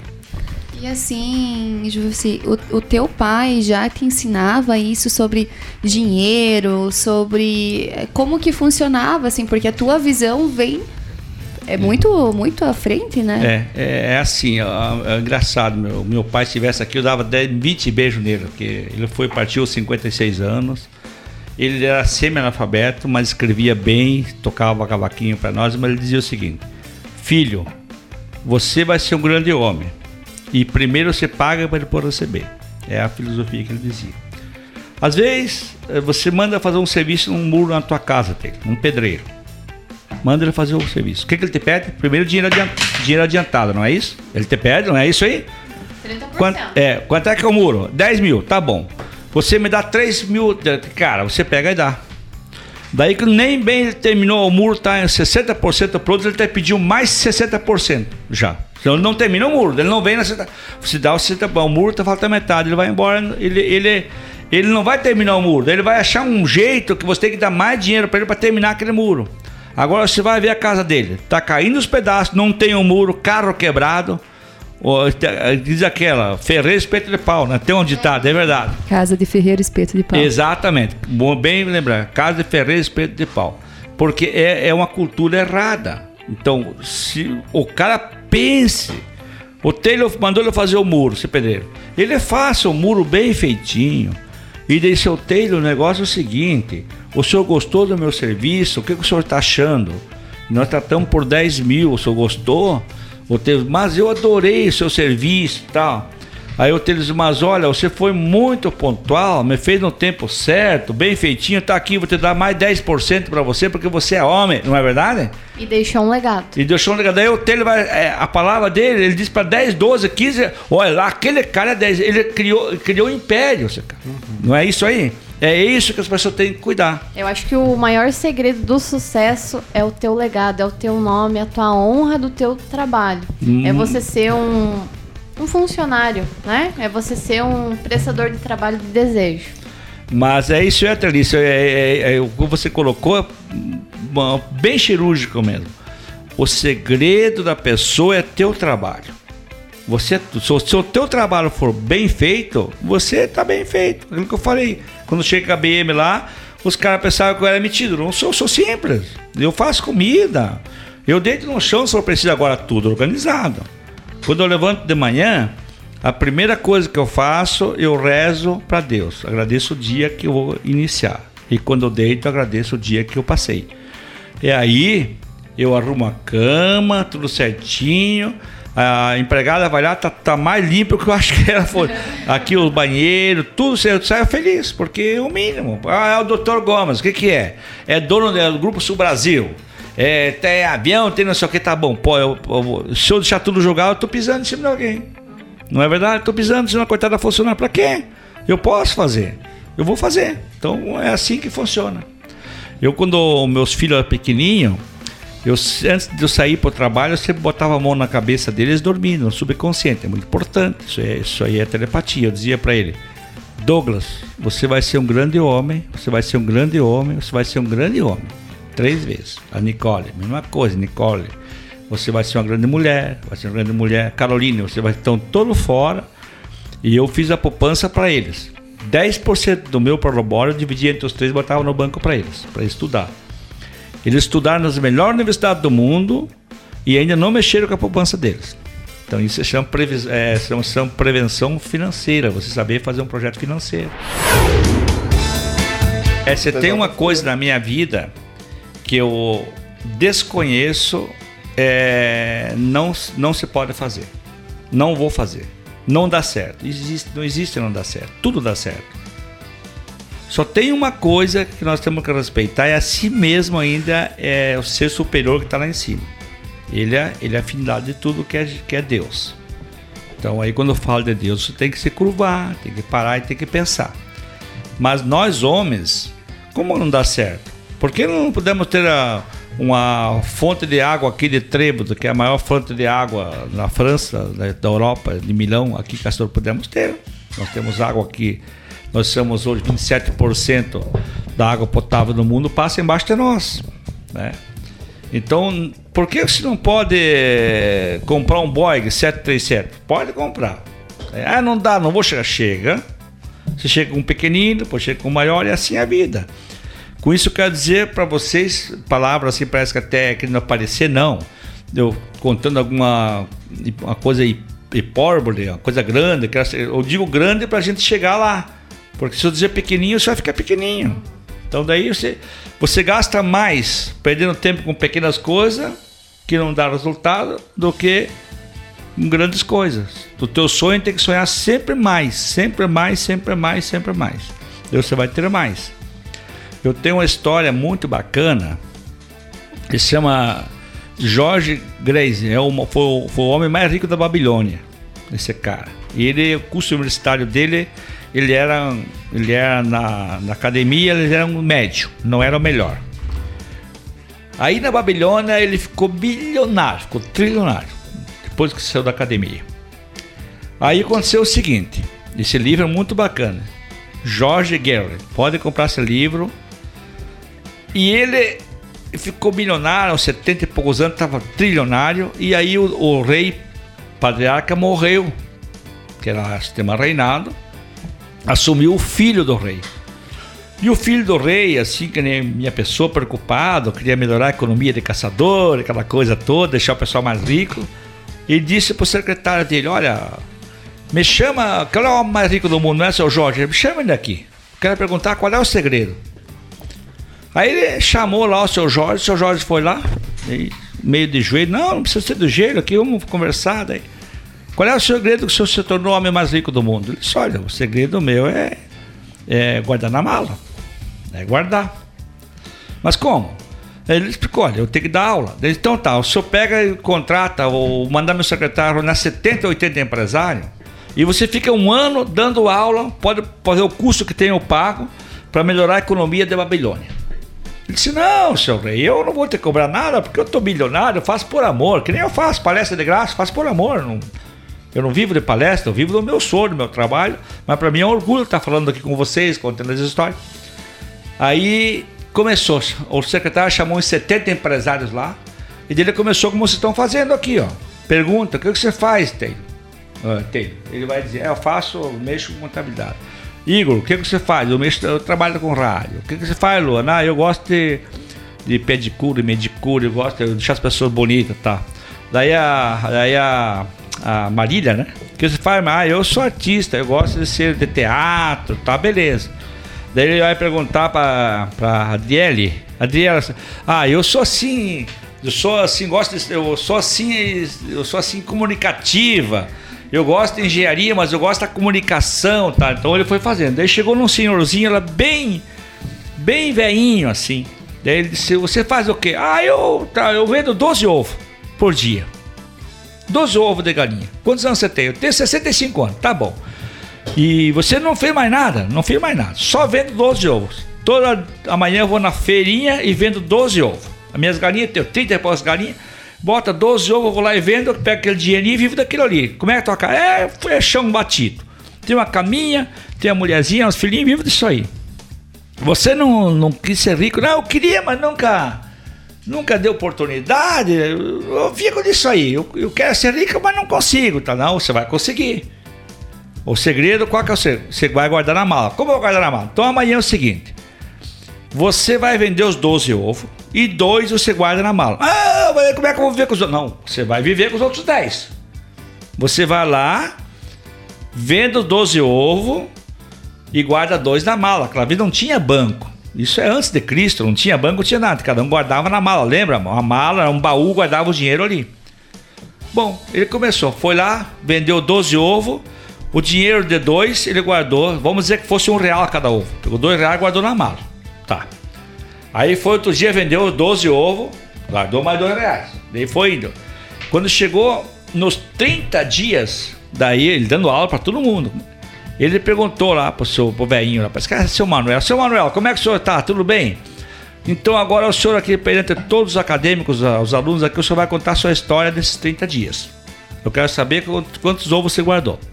Pois é, senhor Jorge, eu, como o senhor falou, eu, eu tô bem, eu guardei 30 ovos, né?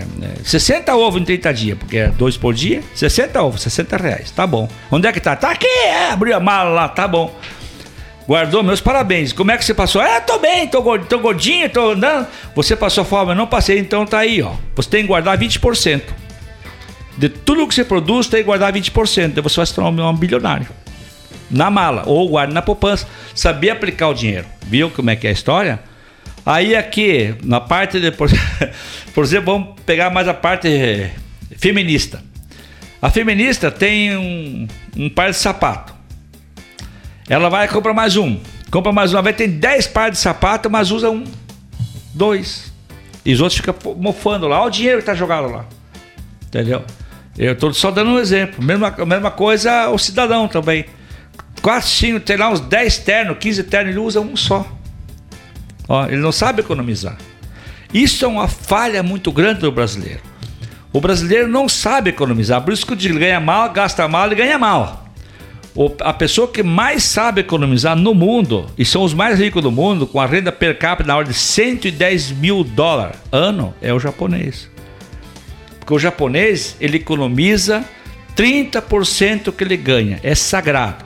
E ele troca o sapato dele a hora que a sola já não dá mais, sabe? Tá furada, ele troca, senão ele não troca, ele manda arrumar ainda a sola do sapato. Então ele economiza, ele sabe economizar. Mas ele viaja para o mundo inteiro, vai nos melhores hotéis, pega os melhores voos, voa de classe executiva porque ele sabe economizar, sabe? Por exemplo, eu vou fazer uma viagem agora ao visitar meu filho, lá em, em Los Angeles. Tá, faz dois anos que eu não visito ele.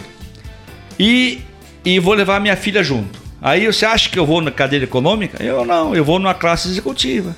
Por quê? Eu me dou o luxo de ir, que eu trabalhei para isso. Eu me dou o luxo de ir.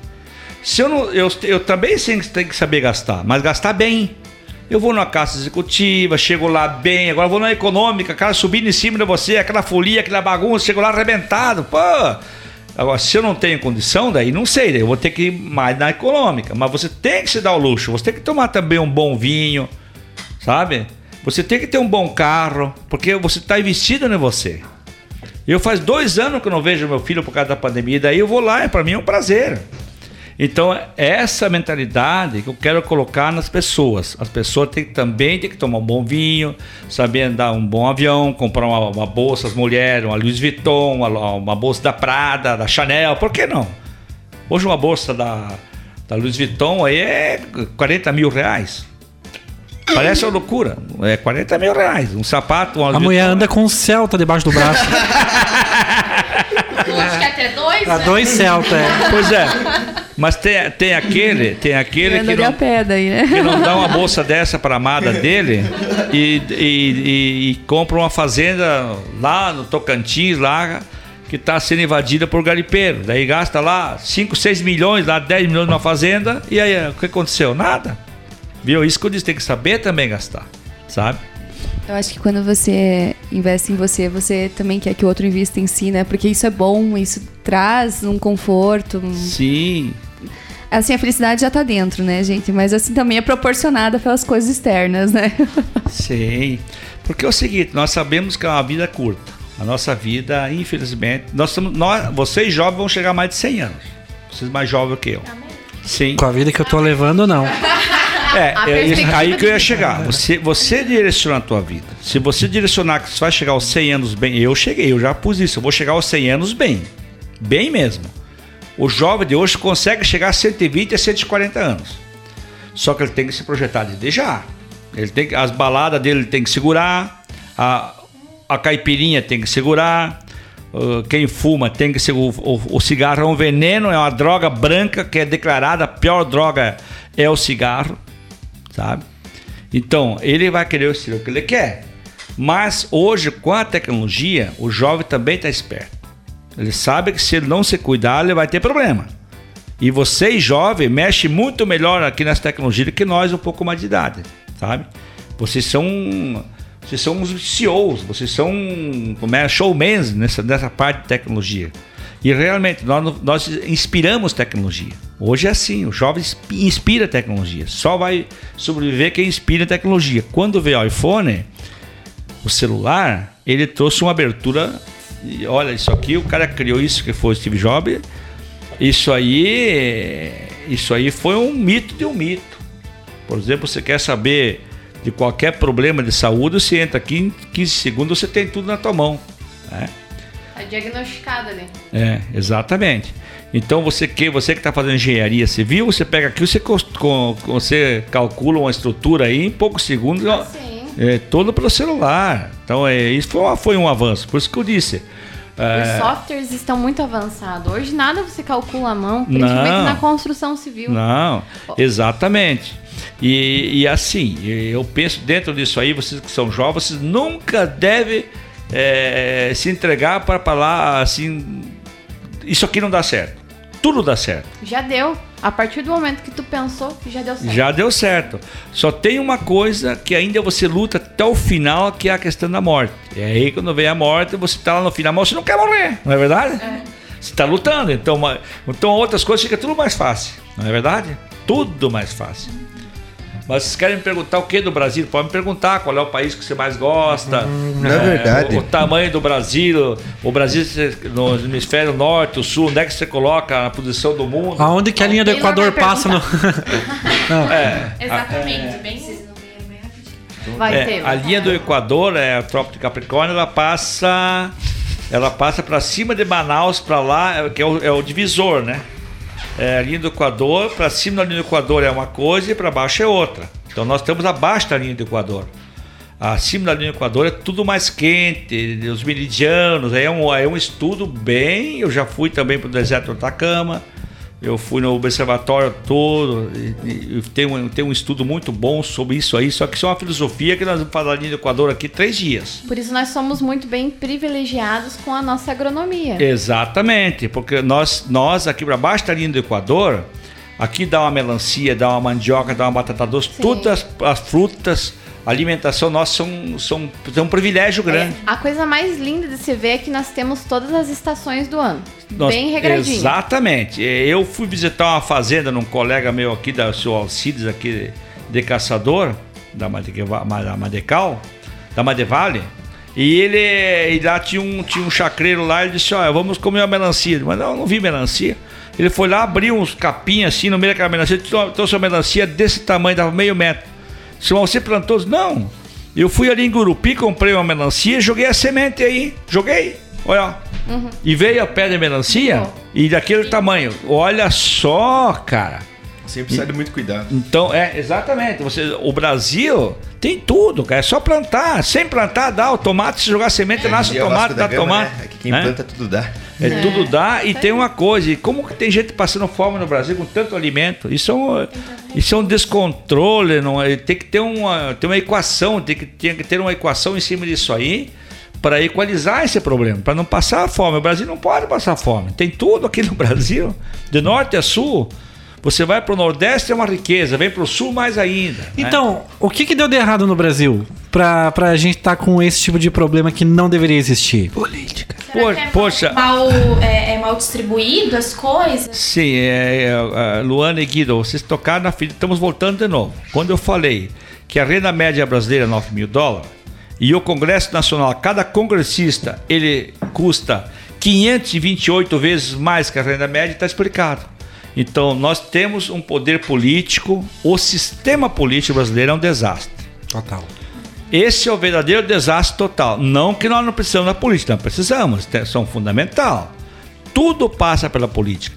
Só que foi invertido os papéis. E o senhor já pensou em entrar pra política? Não, eu não penso porque é o seguinte, eu acho que o homem sério, não, não vou dizer que todos os políticos também são malandros, são bandidos. Tem gente boa também. Mas 90% que entra ali pra dentro, ele entra no, no sistema, tem. Ele, Perde, né? ele tem que entrar no É sistema. automanipulado. É, se ele não entrar no sistema, ele não vai, não vai fazer nada lá Ele não dentro. se elege praticamente? Não, ele vai ser só mais um. E quando você, quando você tem um sistema com o poder judiciário, ele compra a agenda do presidente, por exemplo, o sistema tribunal, tribunal federal, são 11 ministros, eles tomaram a agenda do presidente. Tomam a agenda do presidente, o presidente não pode fazer mais nada. E aí, o que que acontece? É o que nós estávamos comentando esses, na, numa reunião com o administrador esses dias. É, a figura pública, tanto o presidente quanto o prefeito, é só uma figura, porque não tem poder nenhum. Exatamente, Tilo. Nós, nós, aqui em Caçador, por exemplo, nós temos um prefeito jovem, que é o Saulo Esperoto, no qual eu respeito, a pessoa boa, mas ele trabalha com orçamento apertado. 68% da, da arrecadação é pra, é é- fica para a folha de pagamentos, da prefeitura, para o poder público. Ele fica com 24%, 28% para investir no município. Sobra quase nada. No Brasil não é diferente. E ainda tem uma, ele é merecendo um poder público que fica em cima dele. Ele tem que declarar tudo o que ele faz, e senão ele é condenado, ele, é- ele responde com a pessoa física dele, ele pode ser preso, pode ser tudo. Então, esse é um sistema errado. O Brasil tem que dividir. O Brasil é muito grande. O Brasil tem 500, eh, tem 500, eh, o Brasil tem 8 milhões 511 mil 965 milhões de quilômetros quadrados. É o quinto país maior do mundo em terras contínuas. O Brasil é a 13 terceira economia mundial. O Brasil é o maior potencial na área de agroindústria, é o, é o maior do mundo, sabe? Só que é mal distribuído. É muito grande o Brasil. O Brasil tem pouca gente, tem 210 milhões, eh, eh, milhões de habitantes. A China tem 9 milhões de quilômetros quadrados, tem montanha, tem rua, tem tudo lá. Mas tem 1 bilhão e 500 milhões de habitantes, que lá é uma loucura. Ali você vê pobreza, ali você ver miséria, aí na, na Índia, na China. E a Índia também. A China é menor, a Índia é menor que o Brasil, tem mais de um bilhão de, de habitantes. E nós temos 200, nós temos, temos tudo para crescer. É, a, a, concentração de gente da, da, da necessidade demográfica do Brasil está aqui no sul do Brasil, sul e sudeste, que é São Paulo, Rio e os três estados do sul. O resto depois já diminui muito. E nós temos a maior, a maior floresta do mundo, que é a floresta amazônica, que o americano quer dizer ó, que, que, é dele, a ONU quer dizer que é deles, não é. Essa é, é credenciada nossa. Nós temos, nós participamos com 27% da água potável no mundo. Tá aqui, ó, Aquífero Guarani, tá embaixo de nós, sabe? Aí nós temos o nióbio, o nióbio esse minério, é o minério que vai enriquecer o mundo, que é melhor que o petróleo. Aí nós temos petróleo na Amazônia, nós temos uma base florestal que eu já falei, beleza. Nós temos uma base agricultável, que a menina falou aqui muito bem, a Adriele falou. A agricultura no Brasil é invejável. Nós, os americanos já estão já estão levando o derreio de nós, estão assustados conosco. E, e, a agricultura é, é responsável por apenas 8% de todo o território brasileiro, né? Exatamente. E eh, nós estamos hoje eh, na parte de soja, nós estamos já em cerca de 100, 100 110 sacas por hectare. Isso é uma obra de Deus. Nós vamos chegar a 200 sacas de soja por hectare logo, logo. Aí nós temos o maior plantel de gado bovino do mundo. Ou seja, nós temos mais boi no pasto verde do que gente. Uhum. Nós temos 250 milhões de cabeças de boi cadastrado, fora que não é cadastrado, rastreado. Ou seja, nós temos recurso, só que tem má, má administração e, e, má distribuição. Né? Exato, Luana. E, e, valorizar o cidadão. É isso que eu fico. É, eu não quero ser presidente. Se eu fosse, acho que dois meses me matava, porque eu ia baixar um decreto de cara, uma lei esparga, para nós já de cara, salário mínimo não existe, não deve existir. Não existe, como é nos Estados Unidos, é banco de hora. Um profissional que tem, conforme o nível profissional, não pode ganhar mais do que 65 mil dólares ano cada profissional. Essa é a média. É assim que trabalham os americanos. Ele não tem sábado, não tem domingo, trabalhar não faz mal. o negócio é trabalhar e também vai, vai viver. O americano, ele, ele trabalha, mas também vive. Ele, hoje, um americano de médio lá, média, de médio mais ou menos, ele ganha 150 mil dólares por ano. Esse é o médio. Tem seus carrão, tem sua boa casa. 30% do americano ele guarda para lazer. Ele vive a vida. Ele trabalha muito, mas também vive. Que é isso que o brasileiro tem que fazer. É fácil, é só copiar. Né? E o brasileiro Eu... aqui é 28 mil no, é. no pulo do gato, né? Exatamente. O, o médio é 28 mil. É. É, daí eu, eu, fiz, eu fiz um estudo da parte tributária com a empresa americana e a empresa brasileira. O Brasil é, não pode pagar mais que 10% do que produz, como é nos Estados Unidos. Então você vai comprar um sapato numa loja, é 100 reais, tá? Ou 100 dólares, tá? 100 dólares. Falar em dólar para. Aí vai custar 110 dólares. Lá nos Estados Unidos é assim. O único imposto é 10%, IV, IVA, imposto único. Esses 10 dólares, 50% desses 10 dólares fica na origem, ou seja, se fosse aqui ficava em caçador. O outro 50% vai para a União Federal e a União Estadual. Pronto, acabou. Toda a rodovia estadual e federal tem que ser feita pelo Estado e pelo governo federal. O que é rodovia esta, municipal fica no município, porque o município já tem os 50% desse recurso. As cidades estão tudo assim, estão bombando. Nós aqui o que, que é? Nós aqui é, é, o custo desse produto que custa 50%, 45, 50% de imposto. Só que vai esse CMS vai para Santa Catarina, vai para o governo estadual, volta, quando volta, 15, 20%. E você vai lá com Pires buscando 60%, o 100% que você manda lá, volta 15, 20% quando volta.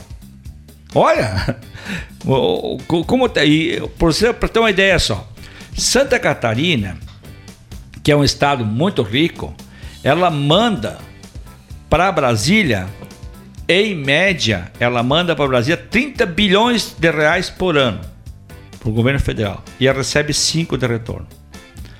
Maranhão manda 5 e recebe 30 bilhões. Maranhão, Maranhão que era no Nordeste. Essa conta tá meio errada, né? Não- Como assim que tá acontecendo Sim, isso?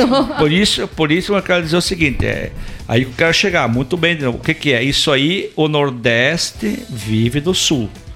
Lá no Nordeste, eles dizem o seguinte: Norte e Nordeste, vocês trabalham para morrer, nós trabalhamos para viver. Eles dizem nós, nós vivemos para viver, nós não queremos saber. Como se tivessem privilegiado. Exatamente, porque tudo que nós produzimos mandamos para lá. São Paulo manda 280 bilhões para o governo central, ela recebe 27. São Paulo é muito rico. O PIB de São Paulo é maior que o PIB inteiro da América Latina. E para você ter uma ideia, só o PIB de Los Angeles, da grande Los Angeles, é maior que todo o PIB da América Latina, só Los Angeles. Então o PIB americano está na ordem de 23 trilhões de dólares. O nosso está dois e pouquinho, 3 trilhões. Isso é muito importante, essa, essa, esse jogo, sabe? Daí você vai investir aonde? Você vai para os Estados Unidos. Porque lá, lá você só não cresce se você não trabalhar. Agora, se você trabalhar, na hora está trabalhando e você ganha super bem, você é um cidadão lá que nem um americano. O americano quer que você trabalhe, que ele quer dinheiro. Ele não quer saber se você é preto, se é branco, se é amarelo. Agora, se ir lá e aprontar, é pena de morte, é cadeia, vai é extraditado de lá, é tudo isso aí, né? Então eu, eu acho que estaria fácil para arrumar o Brasil. O Brasil tem que escutar jovem que nem vocês, que estão aqui, ó, quase 21 horas, estão duas, estamos duas horas aqui é, me escutando, perguntas fantásticas, sabe? E até meia-noite é hoje. ok. E E, depois só muda a data, É. continua aí. e- e é isso que tem que fazer. Então não tem preguiça, não tem, tem que batalhar. O Brasil é aquilo que o Taylor, com, com o Igor falou. Por que que diz que o índice de é o mais baixo do Brasil, de Santa Catarina, aqui na região do contestado? Foi criar essa bobeira. Por quê? Porque todo mundo quer mamar. Aí quer que venha dinheiro de graça, que faça a ponta de graça, sabe? Isso aí. Nos Estados Unidos não tem isso, meu santo. Você quebrou o muro do outro, no outro dia você arruma. Senão você é condenado. Aqui você quebra o muro ali, como deu uma batida de carro, sei o que, você some. Poxa, lá se o cara bateu o carro no muro, ele, se ele tem que sair, ele escreve: Eu bati no teu muro às 11 horas da noite, meu nome é tal, tá aqui meu telefone. Amanhã é só me procurar, eu quero consertar seu muro. Olha só. É, isso tudo tem, né? É isso que acontece quando eu viajo, eu vejo essas coisas. Mas é, é falando assim, parece o mínimo, né? O É, é o mínimo fazer isso, É, né? seria o mínimo, Marília. Isso aí. E isso sabe por quê? Porque nos bancos de escola não estudam, não, não, não se ensina. A escola é culpada. Porque quando tiraram a escola do interior, eles mataram a educação no Brasil. Eles tiraram o jovem do interior que estava lá com o pai dele, estudava de manhã, de tarde, ia ajudar a plantar uma abóbora, uma melancia e tal. Trouxeram para a cidade. Não que a cidade é um desastre. É, porque eles vêm para cá, eles ficam três, duas, três horas dentro de um ônibus, só aprendendo porcaria, droga, essa criança. Quando, quando ela não quer mais voltar para o interior, ela quer ficar aqui, quer ficar embaixo de ponte, quer ficar aqui. Daí as meninas podem virar prostitutas, os piá podem virar tudo aquilo que eu disse, sabe? Porque eles saíram do comando da família. Isso foi Paulo Freire que fez isso no governo do PT. Isso é um desastre que fizeram com o Brasil. Tiraram as escolas que eu aprendi. Eu, eu fui estudante de escola do interior. Onde o professor me botou de joelho em grão de milho porque eu fiz um erro lá, eu tive que pagar. E passava a pessoa na frente lá da estradinha, eu lá de joelho lá, se eu não, fiz, não, não, não fosse penalizado ali, eu chegava em casa, meu pai me matava de pau também, sabe? Hoje você não pode corrigir um filho numa escola, um, um- um estudante lá que é Direitos humanos. direitos humanos, não sei o que. Agora ele pode aprontar, ele pode estrupar, pode matar, pode roubar, tá tudo certo. Tá tudo invertido os valores. Tudo- é isso que eu falei, há inversões de valor. Não é tudo também, mas a maior parte foi isso aí. Quando tiraram a escola do interior, pode ver as escolinhas estão estão apodrecendo. Não é verdade, mas acabou tudo. Então, lá que você tinha um bom colégio, é lá que você aprende as coisas, tá? E talvez por isso também que o, que o brasileiro tem tanta dificuldade, porque se lá no banco da escola ele aprendesse educação financeira, já seria já seria um grande passo para ele não gastar errado. Exato. Coisas da vida, né? Práticas da vida, né? É, exato, é. É aquilo, claro, por exemplo, meu pai me disse, ó, primeiro pague para uh, primeiro rece- é, pague para depois receber. O que, que ele dizer com isso? Faça bem feito que você vai receber. Não se apresse, não é verdade? Faça por merecer. É, faz para merecer. E se todo mundo fizer assim, vai, o país vai ser. O Brasil, gente, é para ser a maior nação do mundo. Nós A temos gente tem tudo aqui, nós né? temos tudo, nós temos comida, temos gente, temos tudo, né? temos até um samba gostoso, nós temos um futebol que é maravilhoso, oh, os países não têm.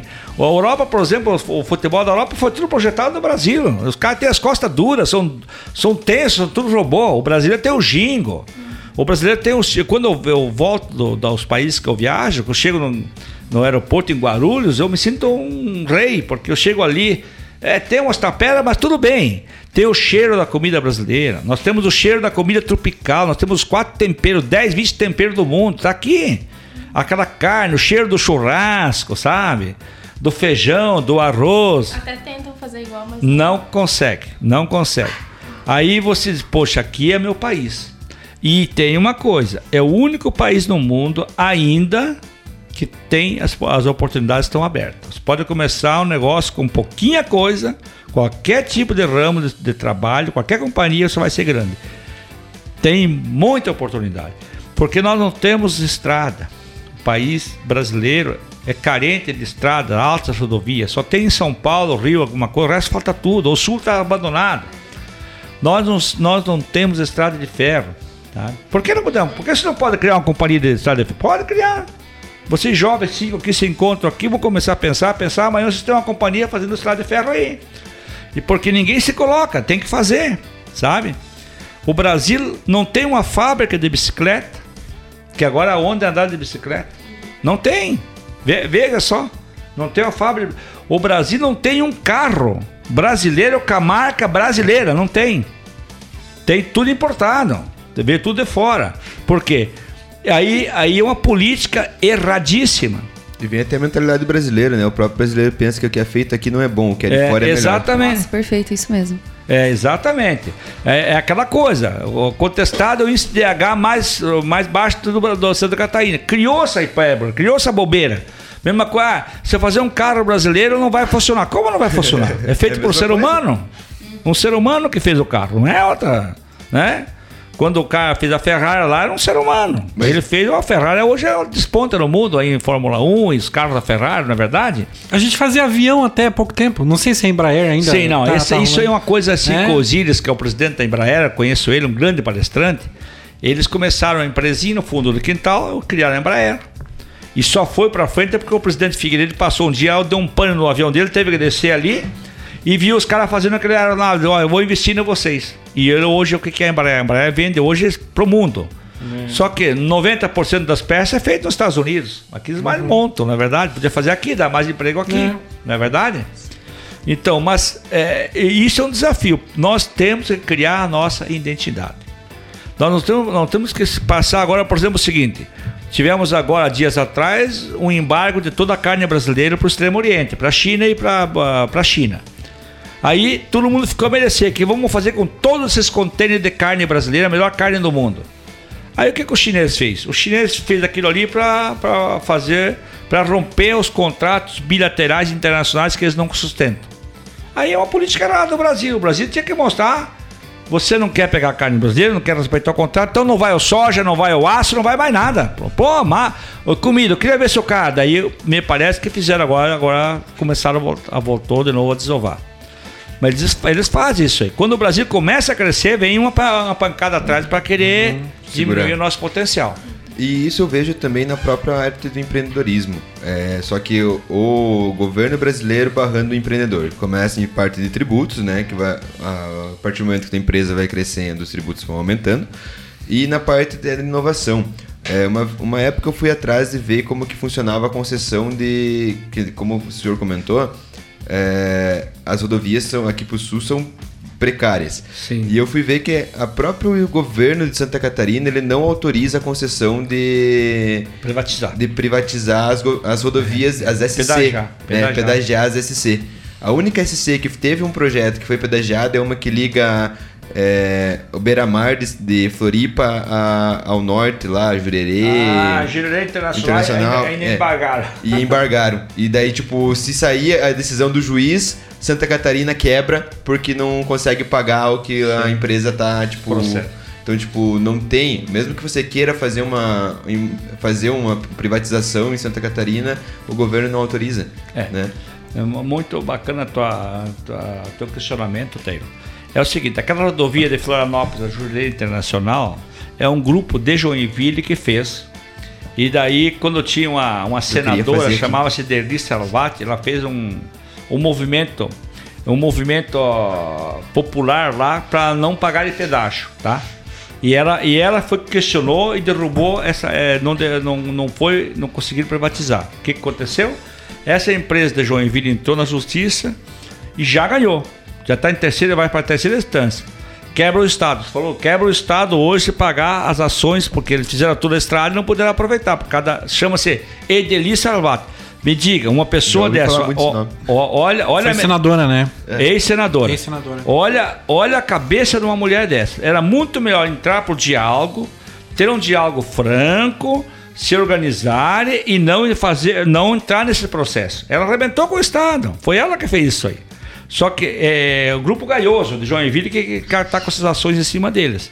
E por isso que não se privatiza mais a- nenhuma rodovia Santa Catarina. E se privatizasse a rodovia de Santa Catarina, melhorava tudo. Porque, ó, Tudo. exemplo, os empresários do Caçador se, poderiam se juntar e privatizar para poder Sim, chegar aqui em sim, Caçador. sim. Nós temos muita transportadora que, pô, se você vai Sim. aqui pro Paraná, você estoura pneu a reveria.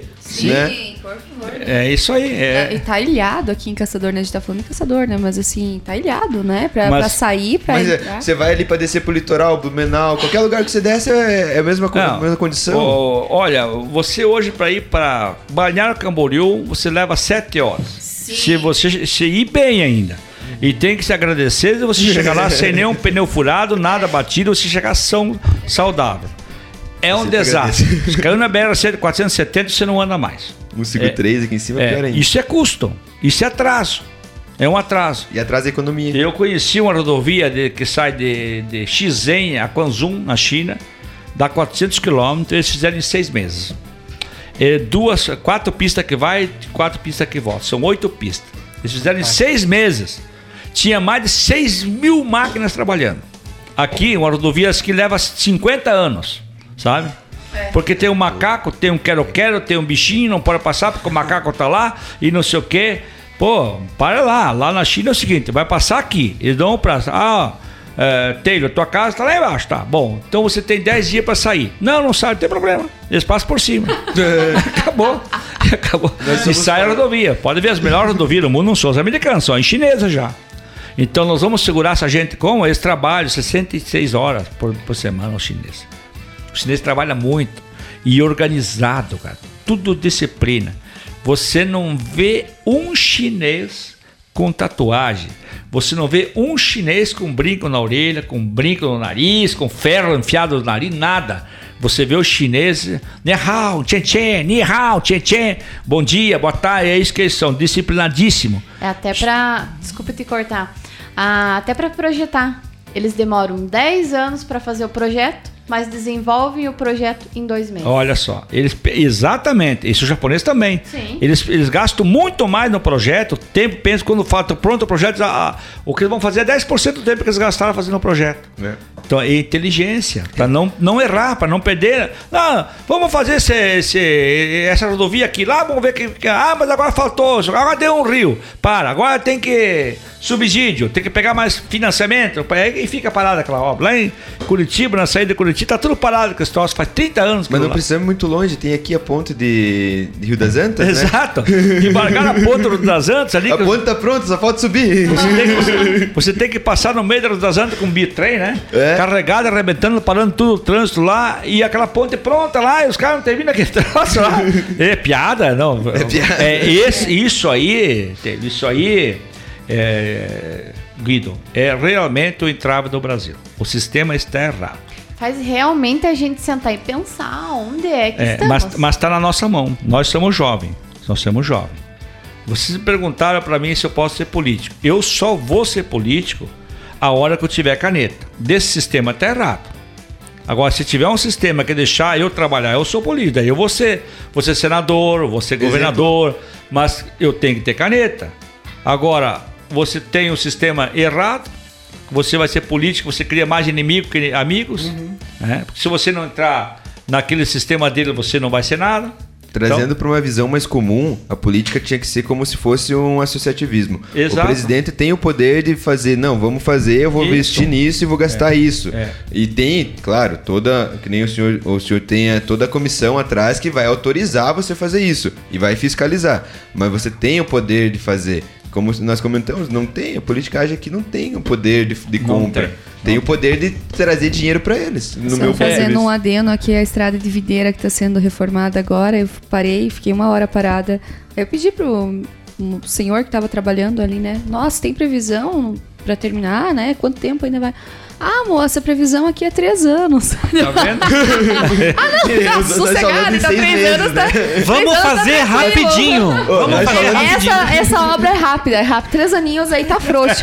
Comparando com China, seis meses, é. 400 km, né? É aqui, 30 km, três anos. Gente, posso compartilhar com vocês o seguinte, né? Eu, como venho de Timbó Grande temos uma, uma entrada aqui para Timbó que é 45 minutos de estrada de chão. Ah, ok. Se hoje a gente tivesse a área asfaltada ali, hoje seria 15 minutos. Mas, cadê a visão? Não tem, né? É, é. E hoje, estudantes, tanto é que eu vim embora para Caçador para estudar porque realmente a gente faz quatro horas de ida e vinda e se torna desgastante. E o problema é, é que é uma SC. Não, não tem como a gente Desgastante e custo. Sim. E o teu custo, até que vale essas quatro horas, você dentro de um ônibus ali, pelo amor... O teu tempo, né? É, é, é essa estrada, Adriana, é, uma, é, uma, é um dos projetos que a Associação Comercial Industrial de Caçador, através da nossa diretoria, eu estou na frente, ela está bem alinhavada para sair. Só que é aquela coisa, vai sair quando? Mas tá bem, ela tá no, no, no pênalti já para essa estrada acontecer. Eu creio que ano que vem vai ter novidades por aí. Olha só. É, e isso é uma reivindicação de vocês há anos. Não só para esse quesito, mas a economia propriamente. Sim, sim, vai desenvolver essa região toda ali. Sim. Doutor Juvelci, falando com o pequeno Juvelci. ele sonhava já em conhecer o mundo, ele almejava isso? É, eu, eu, não almejava, é uma coisa assim que aconteceu, foi tudo natural na minha vida. A necessidade fez com que eu fosse conhecer o mundo. Então, eu sou filho, como eu falei do começo, de pais estrangeiros. E o meu sonho era conhecer a Itália, claro, mas eu não pensava que ia ser tão veloz. E de repente eu me deparei, eu estava na Itália, estava lá. Aí, quando eu estava na Itália, eu queria conhecer Venezia. E Venezia é uma cidade que eu, é, vocês têm que conhecer, é uma sete maravilhas do mundo.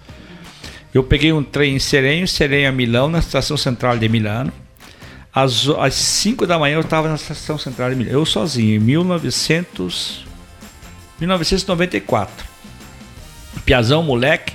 Aí o brasileiro tem um, um muito assim, ele é muito curioso e lá tem as liras. Era lira, não era, não era euro. Botava em cima assim no balcão. Cinco e pouco da manhã eu, me, eu caí na estação central de Milão me senti um rato. O mundo tava ali. Era preto de dois metros de comprimento. Era amarelo, era aqueles cara feio, mas gente lá. E aqueles trens chegando, chegando, eu vi no binário um. Daí eu tava um pouco, vou tomar um café aqui, um pastel, que eu vou pegar o outro trem, que eu vou no binário 4, que eu vou. Ah, daí eu vou a Firenze, Firenze e Veneza eu falava um italiano muito ruim, porque eu falava um dialeto que nós criamos aqui no sul. Um dialeto de Vêneto. E o melhor. O dialeto da novela Terra Nossa, Max Capita!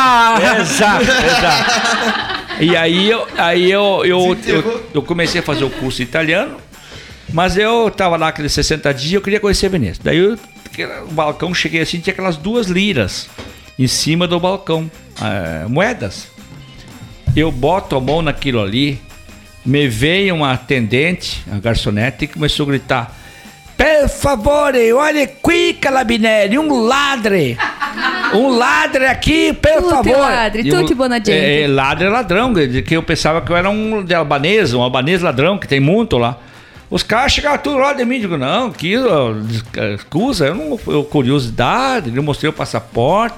Os caras queriam me enquadrar, sabe? Lá, eu com muito custo consegui convencê-los que eu, sou do Brasil, estava no hotel tal, por isso que é bom documento, estava bem, bem monitorado de documentos. Olha, foi curiosidade, é bobeira minha tal. Mas daí você foi, eu gosto do pastel, você foi tudo. Mas que eu fui a Veneza, fui.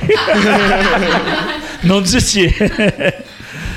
Qual é o próximo destino que, que, que o senhor almeja? É, eu, o meu próximo destino, eu quero, eu quero escolher, é conhecer agora, porque são, são cinco continentes. Então, eu quero conhecer o continente das Ilhas Maldivas. Eu quero, eu quero ir no hotel do Malobrando, nas Polinésias Francesas, que eu estou fazendo o livro, eu quero terminar meu livro lá. E, porque eu tenho que me ausentar uns seis meses com um bom jornalista para contar toda a história que eu contei aqui, uns 50%, acho que não deu 30% de toda a história. Mas eu quero contar, contar com detalhes, com figuras, né? Esse eu estou pensando em ir a partir de 2023. Eu já estou planejando conhecer as Ilhas Maldivas, que eu sou apaixonado. Esse seria o próximo. Isso seria para um cenário de escrever um livro e um passeio. Mas eu, eu viajo 120 dias por ano fora do Brasil. Então, em feiras, eu tiro um terço do, do tempo para viajar. Eu já deixo 100 mil dólares guardado para viagens. Esse é meu itinerário, por ano, né? Que eu faço. Agora tem um pouquinho acumulado porque eu não viajei. Então, esse, isso é que eu faço. Então, é um planejamento já de 10 anos venho fazendo e está dando certo. Onde tem uma feira no mundo, eu vou. E se eu não sei falar um alemão corretamente, o Berlim, eu contrato uma pessoa que fala alemão. Pronto. é, acabou. É.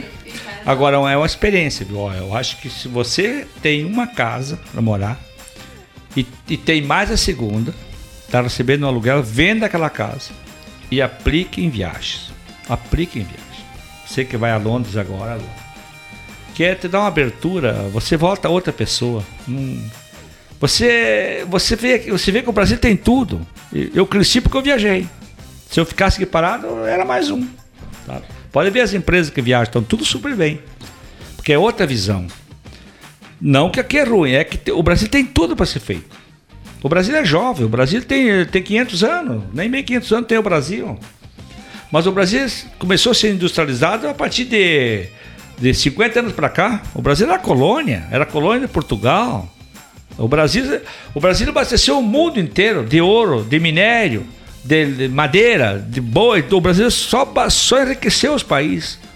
A Espanha e a, e a e Portugal vive até hoje da riqueza do Brasil.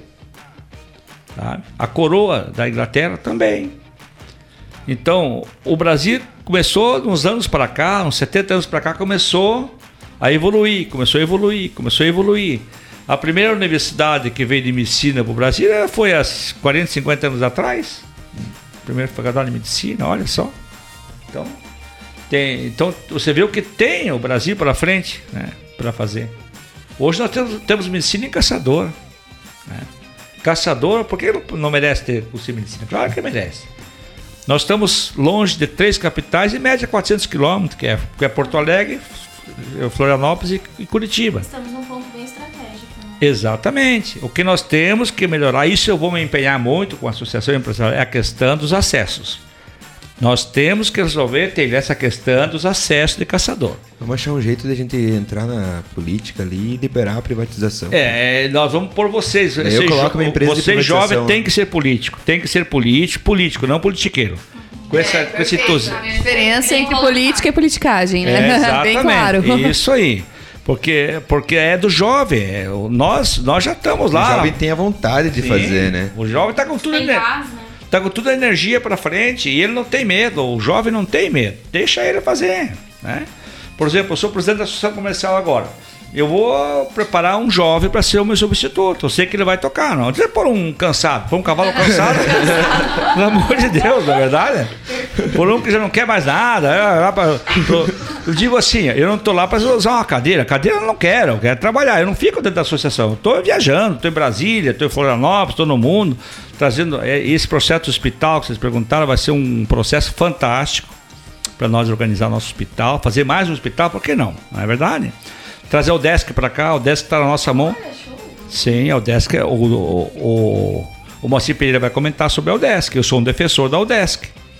A UDESC, o jovem vai estudar de graça. Ele vai ter a bolsa dele lá. Se quer ser engenheiro, vai ser. Quer ser é, economista, vai ser. Quer ser uh, engenheiro civil, vai ser. Entrando na questão de universidade, não vai. A gente falou um pouco antes ali sobre. hum, utilizando um termo chulo ali, é coronalismo, né, em caçador, que tem certos donos aí de que, que, que ainda acham que são os donos da cidade por possuir um certo capital. E nós sabemos que a Uniarp, un- no meu ponto de vista, ela é fechada e é a única universidade grande que nós temos aqui. Se trazer uma UDESC não vai dar um confronto, Sim, eu já, já recebi até crítica por causa disso, inclusive de, de, de conselheiros da nossa universidade, gente influente, de muita influência dentro da universidade. Porque eu vejo que, eu- eu- no meu ponto de vista, é ótimo ter duas faculdades numa cidade pra. oh, é, tipo, a cidade se torna mais vista, a economia se torna melhor, é mais pessoas formadas aqui, um, um giro maior de dinheiro. Mas nós temos essa, essa questão que às vezes não autorizam. Questão de várias outras coisas, que, mas que não autorizam. Proteção dos seus interesses, né? Isso. É, mas eu, ve, eu vejo, eu vejo de, de- de outra maneira. Eu vejo o seguinte: se eu produzo um produto e eu sou sozinho no mercado, eu me, me torno super bêbado, eu acho que eu sou o melhor do mundo, eu não tenho Me ameaça. acomodo. É, me acomodo, bem que você falou, mas.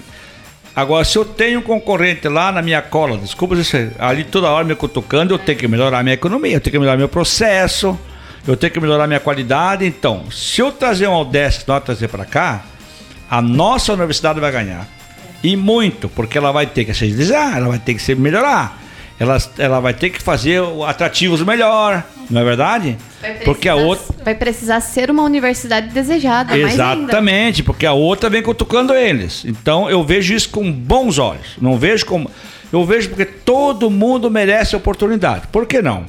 Aí, se não passa no curso aqui na, na- na- no vestibular da CAF, né? Que é para ingressar. eu fiz da advocacia aqui. Não passa, tá bom.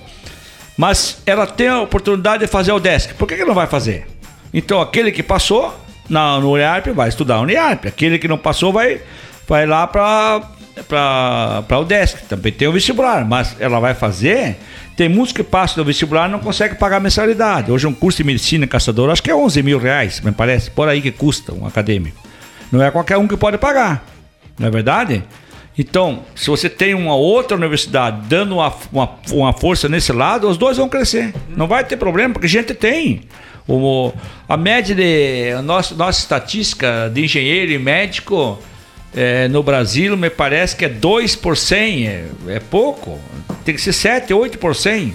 A a- Ali do ladinho, a Argentina é 5, 6 médicos por 100 a per capita. Aqui é 2, 1,5, 2. Então olha o campo que nós temos que crescer para frente. Né? E eu, eu vejo só uma saída. Só tem uma saída. Trabalho e educação. E a universidade, a escola, é a educação. Se você não tem educação, você não tem nada também. Não adianta ter dinheiro, não ter educação, é pior. Daí, e é isso que eu penso. Eu acho que tem que trazer sim, tem que incentivar, desde que venha para somar. Não venha atrapalhar também o curso que tem aí, não tem medicina? Então faz a Uniarp faz medicina, a outra faz medicina veterinária ou odontologia. Não tem odontologia? Curso de odontologia. Complementa, né? Por que, que o tem que ser daqui para se formar dentista lá em Curitiba, Florianópolis, Porto Alegre? Se forma em caçador, cara. Por quê? Não é verdade? Nós somos o país do detetado, cárie, o país que tem mais cárie no mundo é o, é o Brasil e a, e a Índia. Porque ninguém tem um tratamento dentário saudável. Quem tem é que- quem tem dentes bonitos, bacana, é quem tem dinheiro. Quem não tem dinheiro tá, tá aí, sem dente, sofrendo. Então vamos criar esses cursos aqui, vamos criar odontologia, criar medicina veterinária, entendeu? Que, ah, nós já temos uma medicina humana, vamos criar veterinária, então. Pronto. É, é tranquilo. Eu sou muito a favor. Aquela frase clichê, né? O sol nasceu para todos. É clichê, mas é verdade. Mas é verdade, o sol nasceu por Já tem uma música que diz isso aí. E tem outra música que diz o seguinte: O mundo é uma bola que está girando. E nessas voltas os mais fracos vão ficando. Tem uma música. Sabe? De, de milionários é rico. E é verdade. Então, se nós ficar parados, nós vamos ficar para trás. Nós temos a bola está girando, nós temos que ir para frente. Os mais fracos vão ficando. Então, daqui a pouco, o caçador não pode ficar atrás do, de Florianópolis, de Camboriú, de, de Brasília, de Curitiba. Por quê? É, somos todos irmãos, todos irmãos, o sol nasceu para tudo, bem que se disse, Marli. E tem que nascer nessa hora também. E sabe que eu gostei que você fala, todo mundo é ser humano, né? Exato. Por que não que não funciona aqui, né? Exatamente. Todo mundo é gente. Claro, todo mundo é gente. Eu sei, eu sei de, de, de pessoa, isso é real, que sai daqui para almoçar em Curitiba. É, pega o jatinho e vai almoçar em Curitiba. É errado? Não é. Mas você tem, um, você tem um bom restaurante aqui, ele vai ficar aqui, o dinheiro vai girar, que tem um meio seguinte. O mundo é feito de movimento circulatório. O que, que é o movimento circulatório? É o dinheiro que você cria, ele tem que passar na mão de cinco ou seis pessoas nos- na origem para ele virar pó. Eu pago uma conta de vocês aqui cinco sem ter dinheiro. Eu pago. E eu pago tudo vocês. Eu fiz o meio circulatório no meio de tudo vocês. E aí vocês vão, vão vo- você, Luna, vai pagar o telho, o, o, o Guido, o Guido vai pagar o telho, o telho vai me pagar a mim, eu vou pagar Adriele e Adriele vai pagar a Marília. Entendeu? E assim é o meio circulatório. Eu faço isso na minha palestra, eu vou apresentar um dia para vocês como você paga uma conta sem ter dinheiro. Só que é o número. Aí é a numerologia, você vai pagar. Então, só um exemplo aqui. Eu sou caixeiro viajante, eu sou hotel. Eu sou hotel. Ele é o caixeiro viajante. Ele chegou às 9 horas no meu hotel e disse: Ó, doutor Gomes, eu quero ficar hospedado. Quanto é, ó, quanto é o pernoite? 100 reais. Tá bom. Ele me- eu posso pagar antecipado? Pode. Ele deu 100 reais na minha mão. Aí ele só chegou, largou a mala dele no quarto e foi vender. Ele é cachorro viajante, foi na Sincol, foi vender. E aí eu tinha, eu devia 100 real, real para para Adriele. É um servicinho que ela fez de publicidade, foi para quem? A Adriele, isso é nove e pouquinho. A Adriele devia 100 real para Marília. Aí já mandou o oficial pagar ela. A Marília devia 100 real para você, Luana. Já mandou pagar você, pagou. Você devia 100 real pro Guido que faz um bom jornalismo, não sei o que lá, tá bom? Pagou 100 real para ele. Daí o Guido devia 100 reais pro Telho. Que o Telho é bom de papo, não sei o que, contador, um serviço que ele fez de contabilidade. Aí o Telho chegou lá e pagou, entendeu? Quer dizer, o. O. o não, o, ele lá devia pra mim, que eu sou, eu sou hotel. Então, o Guido devia 100 reais no pernoite que ele hospedou um amigo dele, pra mim. Então, 100 reais voltou aqui, tá ok? Meio circulatório. Aí, pelas 11 horas, o Telho voltou lá no hotel. Ó, seu Gomes, o negócio é o seguinte. É, eu não sujei nada, hotel, não dormi, nem tomei banho, não fiz nada lá. E eu tenho que ir para Chapecó, eu ia ficar pernoitar aqui. Eu gosto muito do seu hotel, mas hoje não vou poder ficar.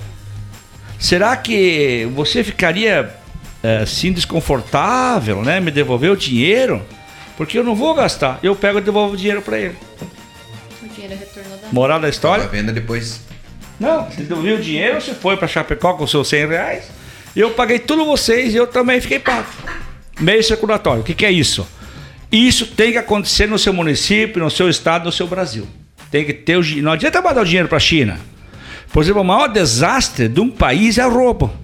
É o que o, que o Brasil fez, que o Lula fez, mandou dinheiro tudo para fora do país, esse dinheiro não volta mais. Isso é um buraco, isso é um peso, isso arrebentou com o país. O Brasil vai 60 anos mais ou menos para mudar, para tentar respirar o que essa gente fizeram com o Brasil. Não é só o PT. Isso vem há muitos anos e muitos e muitos anos. Sabe? Então o roubo é o maior desastre. Corta a corrente. Cortou a corrente quebrou, pode ver. É, dois fios, o positivo com o positivo não se dá, tem que ser o positivo e o negativo para se atrair. Então cortou, não tem mais energia elétrica. É esse que é o grande lance, isso que as escolas têm que ensinar, o meio circulatório. Outra coisa, você tem um dinheiro, você tem que pagar a tua conta. Não é? Ela já pagou a Marília, ela já pagou a Luana, a Luana já pagou o Guido, o Guido já pagou o hotel. Tudo numa hora e pouquinho essa dívida foi paga. Agora, se ele viesse pagar a mim depois do meio-dia, antes do Telho vir conversar comigo, eu tinha que devolver o dinheiro para ele, eu perdi o dinheiro, eu não tinha, entendeu? Eu Estaria no tinha- negativo. Daí, daí te cortou a corrente. Então foi tudo antes do almoço, foi tudo antes que aconteceu isso aí. Por isso que tem a história. Tem que pagar. Quem deve tem que pagar. No prazo certo, dia certo, hora certa. Se não pagar no prazo, dá um problema. Porque daí você também fica, ah, mas daí ela cria um mal-estar. Ah, mas como é que é, Luana? Você não me pagou? Di- Diz o Guido. É, mas daí teve problema. Ontem minha, minha nenezinha chorou, tive que comprar mamar, não sei o que, não sei o que, pronto. Daí cortou a corrente. Aí quando é que vai pagar? Não sei, se eu pago amanhã, eu pago depois. Então são histórias muito interessantes.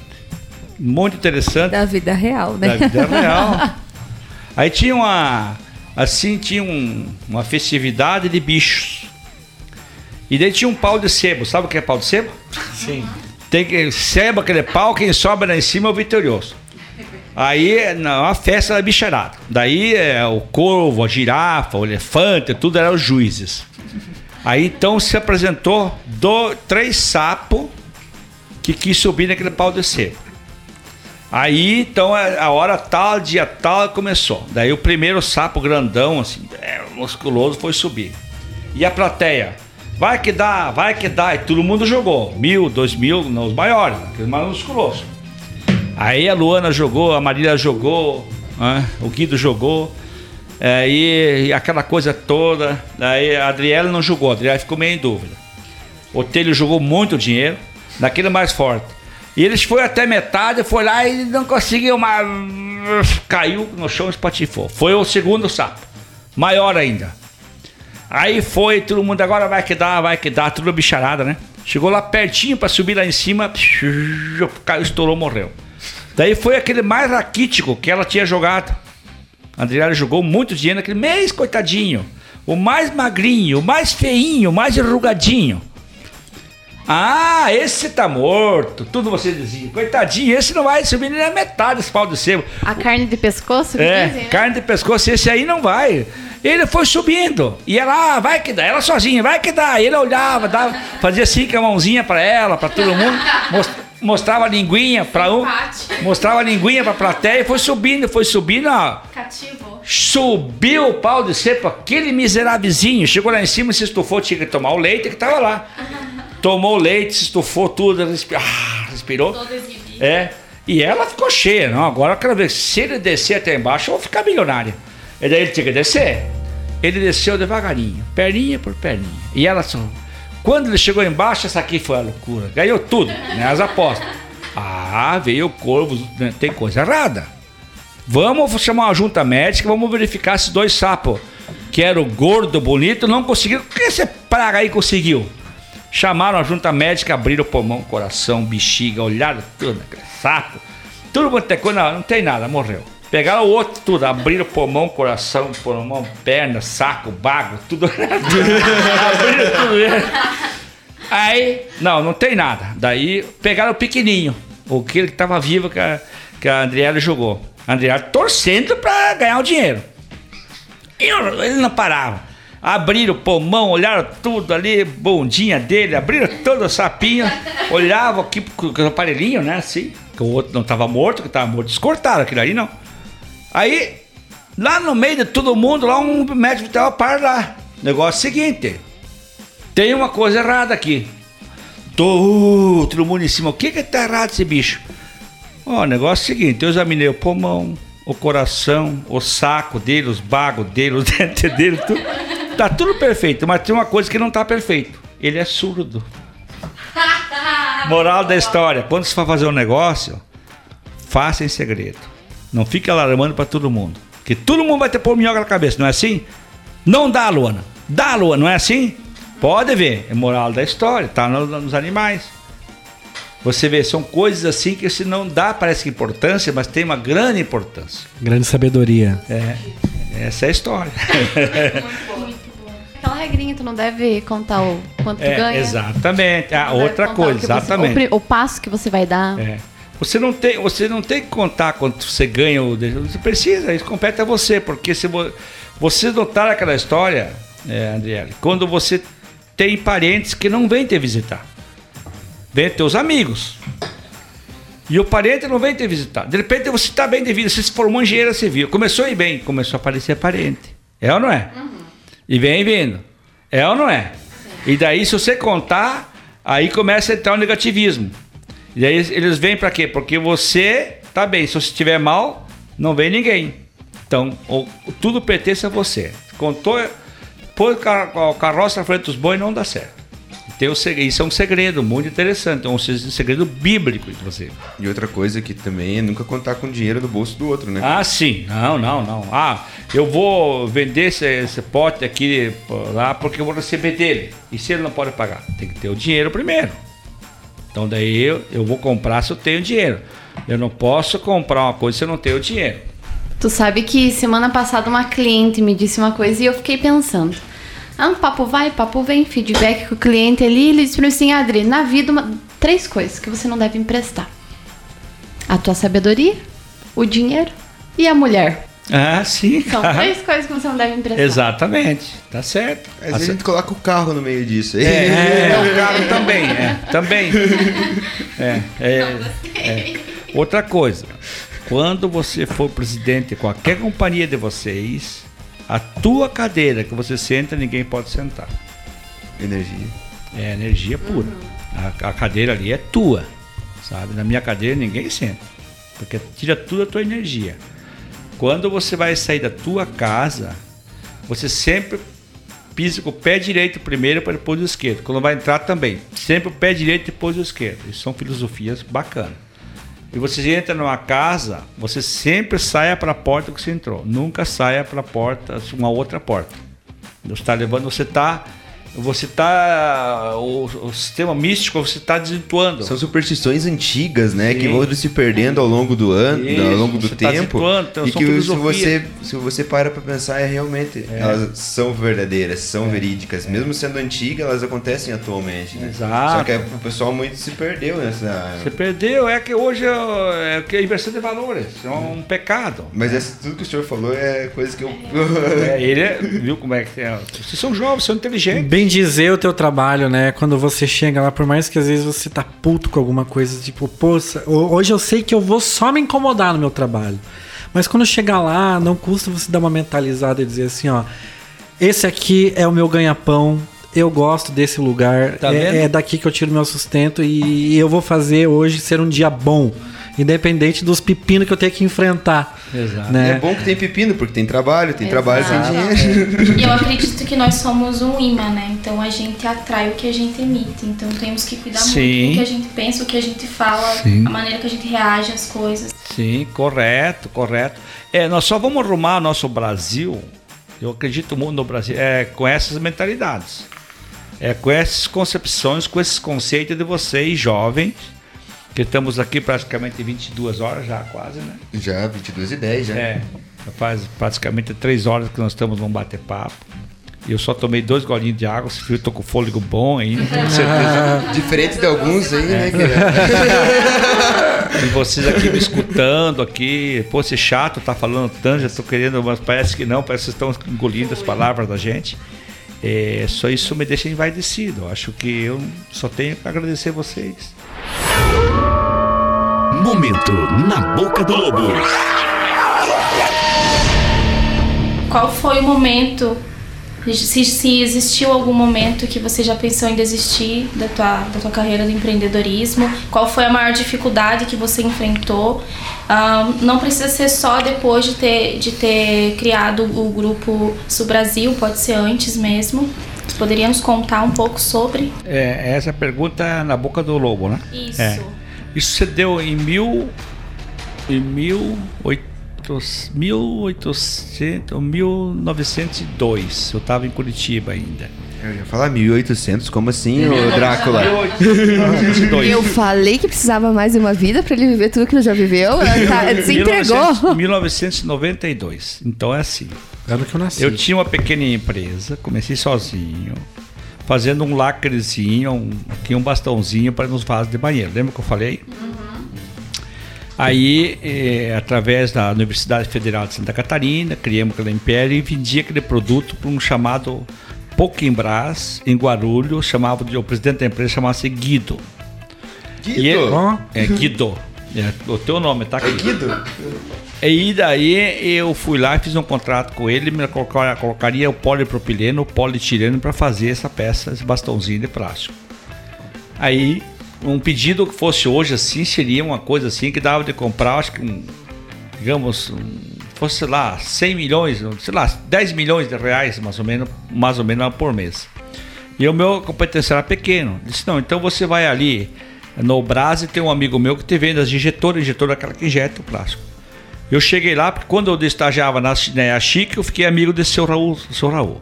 Eu quero comprar uma maquininha. Você escolhe a máquina que quiser. Eu digo, não, quero duas máquinas, depois te pago. Como é que te pago? Leve as máquinas que depois você me paga. Olha só. Eu trouxe as máquinas para Curitiba e comecei a trabalhar. E já em três meses paguei ele. Já tive o dinheiro, já tive cinco injetoras. Hoje, seria, cada máquina dessa é valor de um carro novo, mais ou menos. Um carro de 150 mil.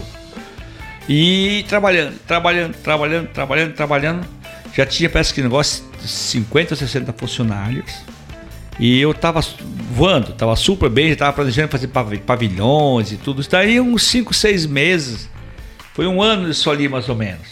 E eu, eu gastava, digamos, gastava ali com mão de obra e tudo 10, eu cobrava 20, sempre o dobro. Só que é uma outra matemática, tem que saber fazer custo. De repente o cidadão parou de mandar material para mim injetar as peças de, de, de, de, São Paulo.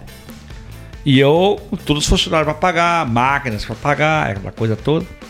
Digo, bah, como é que eu vou fazer agora? E eu ia sempre, voava para, quando ia para Guarulhos, ia de carro, de avião. Aquele dia não, aquele dia fui de ônibus. Eu fui lá visitar ele, mas eu estava nervoso, eu não, eu não tinha feito ainda administração. Eu só sabia trabalhar. E eu, sangue italiano, eu vou lá, vou dizer umas boas para aquele cara, o cara me deixasse me pagar, sabe? Eu tava violento. O que que é isso? Eu vou parar com essa empresa, eu, não, eu só assim, se eu devo 10, é 10, tem que ser no dia, sabe? Como é que eu vou deixar os funcionários sem, sem receber? Né? O dinheiro estava curto, porque eu trabalhava com valor bem baixinho, aprendendo ainda, mas estava super bem. Aí eu cheguei às 6 horas da manhã na estação Tatuapé, em São Paulo peguei o metrô para ir para Guarulhos. Um frio, cara, um frio. O meu, o meu destino era, era, era fechar a empresa, parar, voltar a ser engenheiro. Já, tudo isso aí tá voltando na boca do lobo. Porque eu me decepcionei, sabe, com aquele troço. Eu vou chegar lá na Pokébrás, vou dizer umas boas para esse doutor Guido, ele é advogado, cara gente fina. Eu vou ficar, vou dizer umas boas, vou esculachar. Eu, eu não saio lá, eu saio morto, vivo se não me pagar e não sei o que, sabe? Três meses, quatro, atrasado. Até ali eu segurei esse funcionário, mas não deu mais.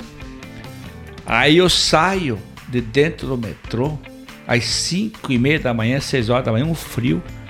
E sentei do ladinho, respirei um pouco. Me sai um preto, cara. Nada contra preto um neguinho, acho que de uns 27, 28 anos de idade, com os dentes brancos, aquele nego, um olho bonito, sem os dois braços, e me cumprimentou. Olha só, me arrepia inteiro aquele nego. Ele me cumprimentou, bom dia, alegre, feliz, eu ali, pô, tá aí, é enviado de Deus, pensei comigo. Olha só, um preto desse jeito, não é porque sem os dois braços, seis horas da manhã, nesse frio, malha, roupinha só, sorrindo, eu aqui, tudo encasacado, com os dois braços, duas pernas, tô nervoso pra quê, cara? Olha só. Então foi um enviado de Deus. Daí eu peguei um outro metrô, fui para Guarulhos, cheguei lá, o doutor Guido tava na mesa, me esperando já, com as duas mãos na cabeça. Jovem, pode me bater, me surre, me quebre, eu tô errado, não te paguei, coitado homem, me faça o que você quiser.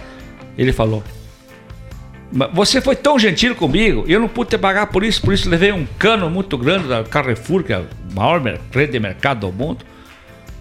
Mas eu tenho um torno aí que vale, hoje, hoje vale uns 200 mil reais.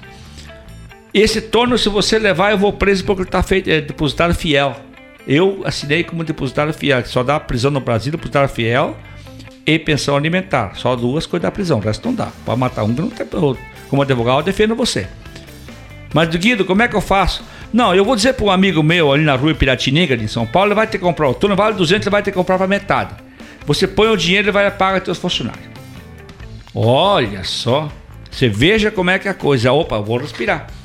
Cheguei lá carregar o tônus, os, os, os operadores do tônus. Não, você não vai carregar cetona, te matamos porque cetona é nosso ganha-pão. E ali foi, eu fui falando com um, fui falando com outro. Olha que cabeça. Não, mas eu tô mais mal que vocês, gente. Eu tenho lá 30 funcionários que eu chego lá e me mato. Ó, porra.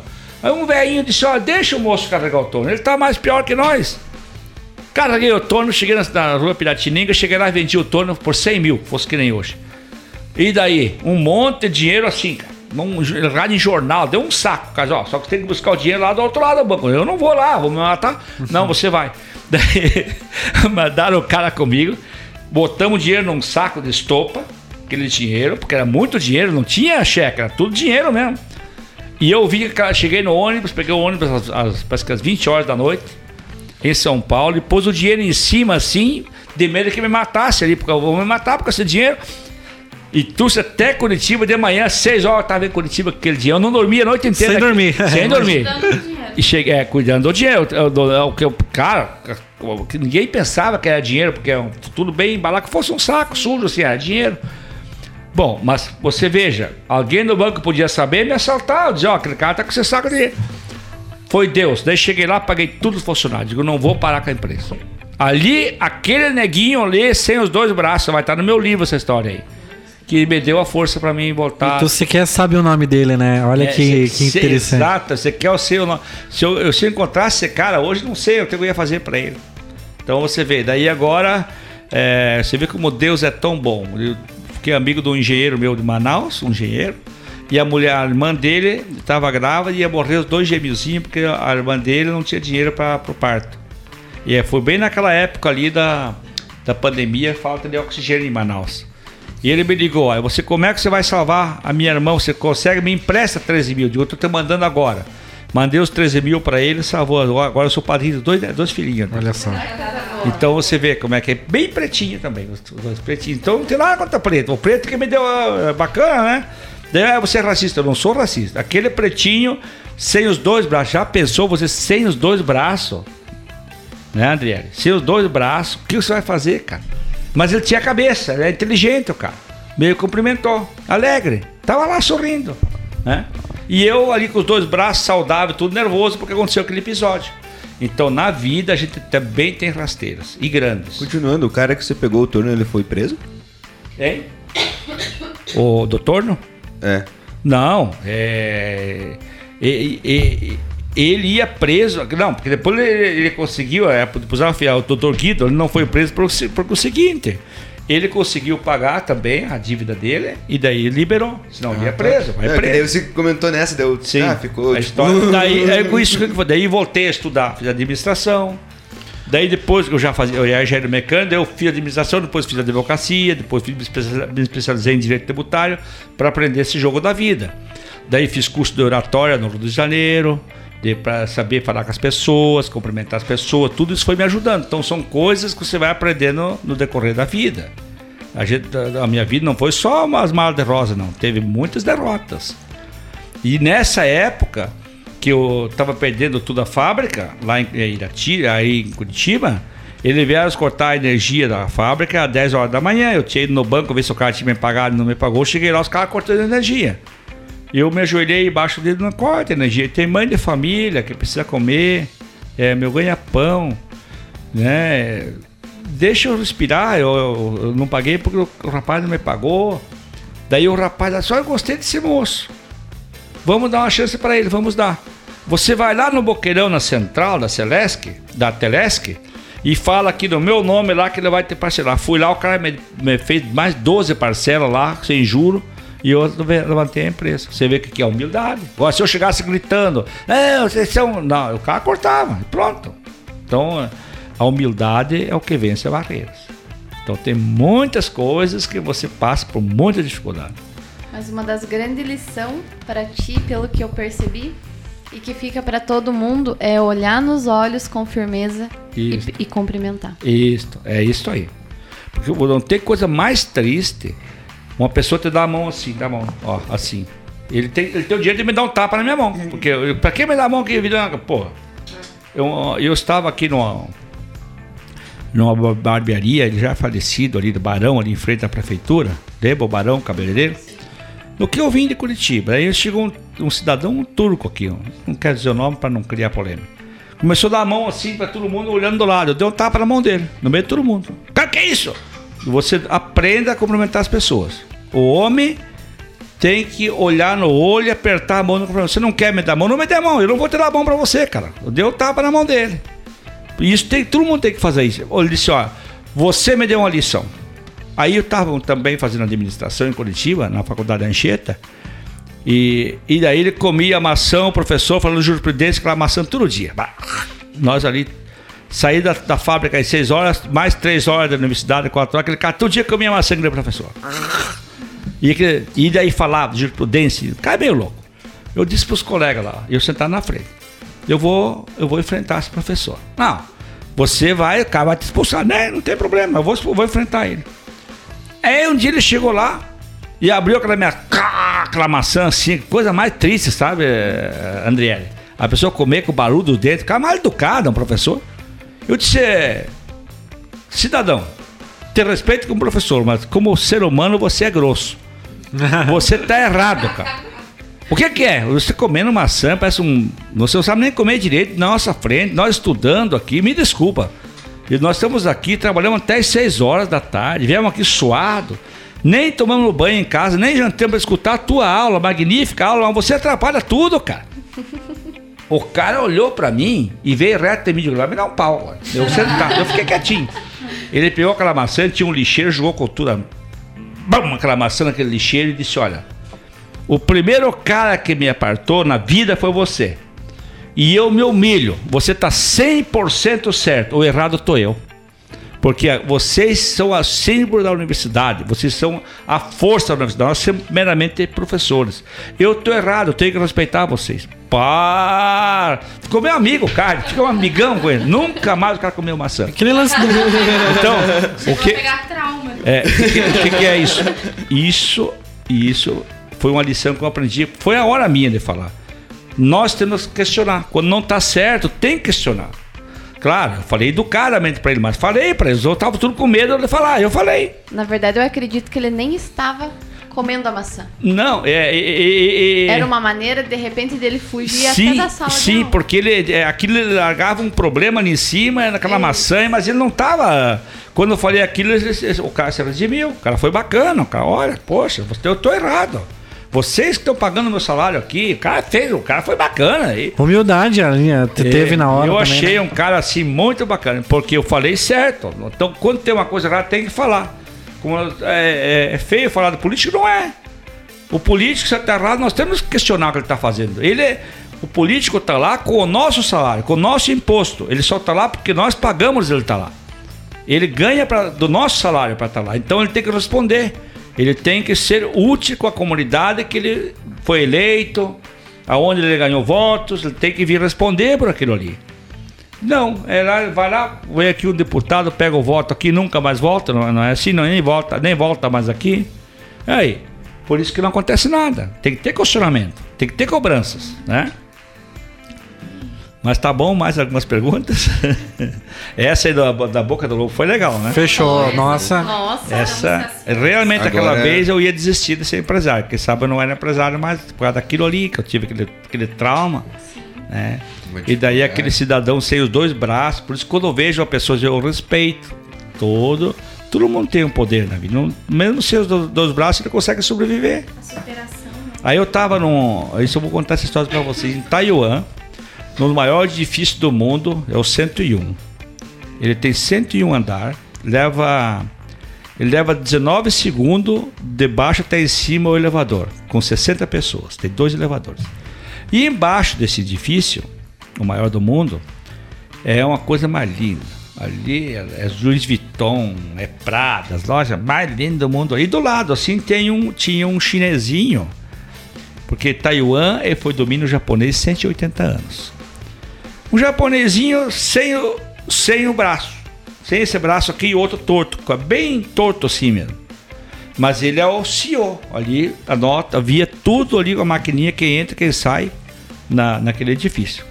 Com inteligência. Aí um amigo meu, um engenheiro, chama-se Dr. Alcione, eu vou dar, eu vou dar, eu vou dar 50 dólares para esse cara. Eu me comovi. Digo, olha, aqui na China eu sei que esmola é proibido.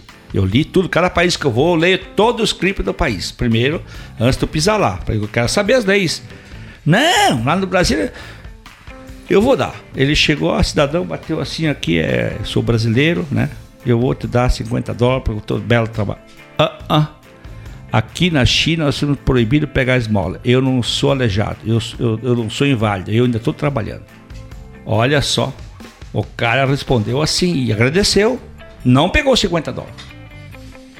Então lá não tem esmola, lá ninguém pega nada, ninguém dá um centavo, dois centavos, não tem um real na, na sinaleira, não tem. O Extremo Oriente não tem esmola. Então isso é uma coisa importante. Você vai brigar com essa gente? Eles estão engolindo o mundo. Enquanto nós estamos aqui, uh, eles estão trabalhando. Eles trabalham mais que o, que o, que o mundo inteiro. Trabalham muito.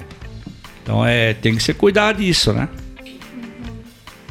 Por exemplo, as bolsas da Louis Vuitton, Chanel, que eu falei, é tudo feito na China. Mas a marca é Louis Vuitton. Mas é feito lá. É Taiwan, né? É? A maioria é Taiwan, né? Taiwan, é tudo feito lá. Klein, A maioria das É, marcas de roupas é, É.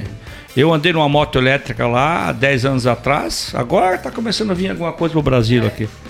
Às 4 horas da tarde, visitei uma fábrica de motos elétricas. Tinha 3 mil funcionários trabalhando num sábado, às 4 horas da tarde. E carregando moto para o Japão, para Itália, para Alemanha. Então, eles produzem coisa boa. Né? Às 4 horas da tarde, não sábado. Três turnos, não para. 24 horas por dia. Não para gente. É, eu acho que é regime escravidão. Porque elas, mulherzinhas, que a menina que trabalha, tudo sal- saltado os pulsos, tudo apertado, nem robô, tudo assim, assim, assim. Daí é, aquilo ali não tá certo. Eles moram tudo atrás da fábrica, só é, é sistema comunista, né? É. isso que eles querem aplicar no Brasil. Nós não queremos isso para nós. Tem outras formas, né? É, por isso que vocês, por favor, vamos cuidar, queira ou não queira. Não é o melhor do mundo, e nem do Brasil, o Bolsonaro. Tô aqui, tô aqui também. Mas entre, entre todos que tem, nós temos que votar nele de novo, para nós não ter uma esquerda. Se nós tivermos uma esquerda comunista, é que nem tá lá, nós vamos virar tudo escravo. Escravo da China, de Taiwan, escravo totalmente. Nós vamos perder o direito de propriedade. Você tem uma casa, se tiver duas, eles te tomam e você vai comer só o que eles dizem, o médico aquilo que eles dizem, é isso que eles querem colocar no mundo. Então, a esquerda é comunismo direto. Quem que é a esquerda? Aí vem todos os países, partidos de esquerda. O Dória, por exemplo, o governador de São Paulo é esquerdista. É um perigo, sabe? Esse governador do Rio Grande do Sul, outro esquerdista. Tá? O nosso governador, não vou falar nada, não sei, não sei o que ele é. Mas normalmente é isso aí. Não fizeram agora, fique em casa. Tá aí, ó, a crise que tá aí, fica em casa. Socorro, né? É, mas alguém pagou você ficar em casa? 300 pilas. 600 reais auxílio, né? Era 600, aí ele foi pra... Não, a gente vive muito bem com 600 Exatamente, reais. é. Muito bem, nossa. Comunista, O- né? os acha únicos que não perderam- pior que você consegue. Com o valor Marília, os únicos que não perderam que era funcionário no público. O funcionário público, ah, o dinheiro, o, o dinheiro veio na conta, não precisava fazer nada. É. Agora nós que Não estamos suar, tem que viver com 600 reais. E olha lá, né? E você que estava trabalhando, que a empresa te jogou para casa porque você não podia ficar, você perdeu o teu salário ali e mesmo É. assim não ganhou auxílio porque você estava trabalhando. Exatamente. Jovelci, com relação à ASIC e o- Hospital Amanhecer, quais são as perspectivas, isso pensando a longo prazo?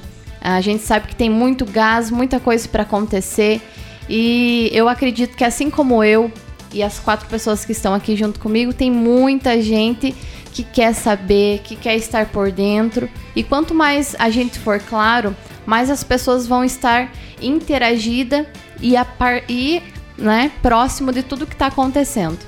É, beleza, obrigado pela pergunta, André. Era muito, muito inteligente a pergunta. Com relação à SIC e ao Hospital Mais C, é muito claro. Nós temos um conselho consul- consultivo que foi criado dentro da SIC para proteger o Hospital Mais C. Se não fosse criado esse conselho consultivo, que passou Henrique Basso, passou Leonir Tessi, né? e agora é o meu amigo, grande amigo meu, João Machiavelli. Já o hospital não existia mais. Mas ainda os empresários têm uma espada nas costas, que quem mantém o hospital de caçador é os empresários. Basta veja que foi feita aquela rifa ali, quem comprou foi os empresários. E o hospital ainda está passando por algumas dificuldades. Isso é, no- é- é- é dito notório porque ele vive com 92% é o SUS. E o SUS não paga quase nada, paga pouco. Daí não vai sobreviver. Mas, eh, voltando o projeto, como, como se colocou a SIC, É, assim que eu assumi a SIC, já eu fiz uma reformulação no estatuto, aonde nós colocamos o estatuto dois anos e mais três se for se eu for eleito. Então, com isso, possivelmente, se os associados estão me aprovando que eu posso ser voltar por mais três anos, eu vou ter quatro, cinco anos de mandato na SIC. Aí você falou certinho, tem um tempo a longo prazo, não é? Com isso, para mim, vai ser muito bom, porque aí eu vou planejar. Nós estamos planejando um planejamento fantástico. Primeiro, cuidar todos os núcleos jovens de vocês, inclusive na SIC. Esse é um projeto. Dobrar o número de associados na SIC. Hoje nós temos 570, vamos passar para mais de mil. Com a televisão agora aqui na DTV Record. É espetáculo. Nós vamos criar o shopping center. Aí, aí nós vamos, vamos fazer o hospital de caçador, hospital escola. Por que hospital escola? Porque nós temos um curso de medicina em caçador que está bombando e precisa, precisa ter residências. O médico só vai receber a graduação a hora que ele tem a residência médica no hospital de referência pelo MEC. Não é qualquer hospital. Isso tem um custo altíssimo para a universidade e para o próprio acadêmico. Então, com isto, o que, que eu estou fazendo? Estou buscando uma junta de administradores de alta competência que, que administra todos os hospitais da PUC no Brasil para vir a caçador, junto com, com, o conselho, nada é feito escondido, para fazer assim, um diagnóstico do nosso hospital, aonde nós estamos, aonde o hospital quer chegar e aonde vai chegar. São três objetivos. Aí, dentro desse diagnóstico, nós vamos partir para se criar o melhor hospital de Santa Catarina. Todo comandado por um conselho, conselheiro do conselho da ASIC. Aí nós vamos tirar uma espada das costas dos empresários, todos nós, vocês também, nós, vocês pagam a conta também. Porque o hospital não é só de caçador, o hospital já virou hospital regional. Caçador, por exemplo, como você falou, Campo, Timbó Grande, Porto Vitória, tudo cai aqui. Santa Cecília, uh, Fraiburgo, Videira, vem tudo para cá. Então nós vamos criar um hospital de referência ao melhor de Santa Catarina. E nós criando o hospital escola em convênio com a universidade, nós temos um retorno, Andriele, de 78% do SUS. Então já vai viabilizar. Só que isso precisa ser muito bem administrado, vai ter que ser administrado por gestores, administradores de hospital, não é por amadores, nada contra que está aqui, não, pelo amor de Deus. Isso merece parabéns. Onde é que chegamos? Segurar um hospital com 90% do SUS são os heróis. Só que parou, não tem almoço de graça. Hoje é profissionalismo. Tá aí a, tá aí a tecnologia para ser usada, tá aí o bom senso então, o hospital tem que ser funcionado como se funciona uma empresa dentro das quatro linhas. Senão, ela não pode nem receber acadêmicos de medicina, não pode ter residência, não, pode, não vale nada. Ela tem que ter um, um princípio ideal. Então, esse é um projeto. Então, eu estou feliz porque nós reformulamos o estatuto da Associação Empresarial, no qual vai me dar poder de eu me eleger por mais três anos. Não que eu sou o melhor do mundo, só que é ruim interromper um processo que você faz a longo prazo, interromper, coloca um outro presidente que não tem a mesma, a mesma, o mesmo entusiasmo, né? Não tem a mesma habilidade, pode ter várias, mas talvez não tenha uma habilidade nesse, nesse segmento, para tudo, trava tudo, daí morreu. Então isso tem que dar seguimento. Eu vejo com bons olhos agora a SIC está empenhada em cima desse processo. Tudo resultou do hospital, está de pé ainda, as irmãs já tinham entregado o hospital. Não queriam mais o hospital em Caçador. Aí os empresários assumiram, que daí é um desastre. Se nós não tivéssemos hospital em Caçador, era o maior desastre dessa pandemia. O que tinha morrido de gente aqui. Né? Nossa, nem é, imagina. Então, então, então a gente deve isso aos nossos empresários. Tem metas bem ambiciosas aí, né? Porque começou com a iniciativa de salvar o hospital, primeiro de tudo, vamos salvar o hospital Isso. e agora já querem transformar o hospital em referência Sim. no isso estado. Nem 10 né? anos, né? Nem 10 anos. É. E isso tudo é justamente aquilo que eu queria saber. Nada acontece hoje, da noite pro Não. dia. Tem que ter um planejamento, tem que ter um longo prazo. Sim, sim. Tudo é planejamento. A vida da gente tem um planejamento. A hora que você levanta de manhã, você vai almoçar, vai tomar teu café, vai jantar, vai conversar com os amigos, vai pra academia, tudo é planejamento. Se fazer fora de planejamento não dá certo. E o hospital não pode ser diferente. Esse que tem que ter muito mais, que você mexe com vidas. Você mexe com, com saúde, você mexe com salvar vidas, né? Desde um médico, entrar em uma equipe médica, que tipo, que tipo de médico está chegando aqui? Qual é a especificação dele? Qual a qualificação desse médico? Né? Não deu certo não em vários isso, estados, né? vem aqui, vem matando gente e fica tudo certo. Não, não, não, para lá, tem que ter um, né, um critério. Então, é assim que funciona. Né? Não envolve Desculpa, que a gente vê que antigamente, antes da, de criar o conselho consultivo, eram muitos médicos que ficavam por ser da cidade e estar ali. E agora, eu pela fala do senhor, é. mais a qualificação dele, né? E é, isso que nós precisamos, certo? E o senhor levanta muita bandeira da saúde, né? Tanto Sim. trazendo a medicina quanto auxiliando o hospital. Isso é muito válido. Sim, muito válido. E eu penso assim, nós temos que ser a melhor da, melhor da saúde na nossa região. Tendo curso de medicina, um bom hospital nós vamos ser. Por que não, né? Então tem tudo para dar certo. O que tem que falar e fazer é aquilo que você colocou, Taylor. Ainda tem umas restas no aqui em Caçador, não sei porquê, de algumas, não digo resenha assim, de alguns ainda que acham que a cidade é só dele. Não é. A cidade é da comunidade. Caçador é do povo de Caçador. Caçador, a, caçador é tu, é minha, é de todos nós. Sendo nosso é mais fácil. Porque daí se fica um ou dois ou três só achando que é dono da cidade, os outros vão virar as costas para eles. Daí eles ficam sozinhos. E é o que eles querem.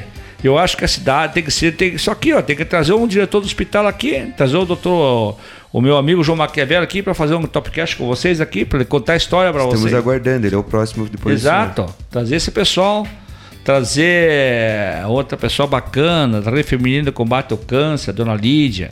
Hoje eu fiz um patrocínio para eles com muito orgulho. Tomei, eu convidei eles para tomar café no meu castelinho.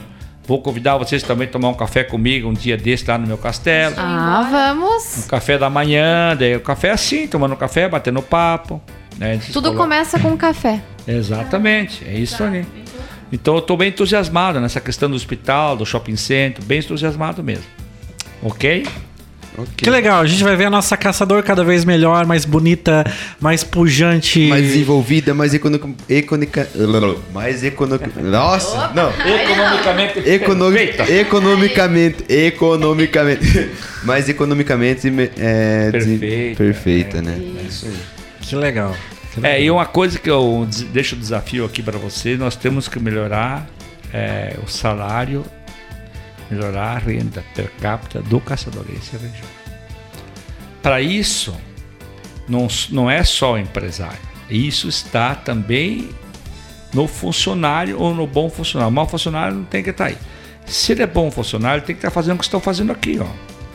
Ele tem que saber questionar para poder ganhar. Ele tem que saber o que que é. Ele tem que estudar, tem que escutar pessoas. Ele vai ganhar mais. Daí o, o, o, o núcleo da parte, da parte industrial ou comercial, é, o funcionário que ganha, digamos, 5 mil reais seria uma média mais ou menos para o Brasil. Mas ele te dá 10 de retorno, ele não te custou nada. Ele só te trouxe eles. Aquele funcionário que custa 2 mil reais, mas te dá 3 de prejuízo, esse é prejuízo. Isso é peso. Isso é problema. Então, pagasse bem o funcionário. O funcionário tem que ganhar bem para produzir bem.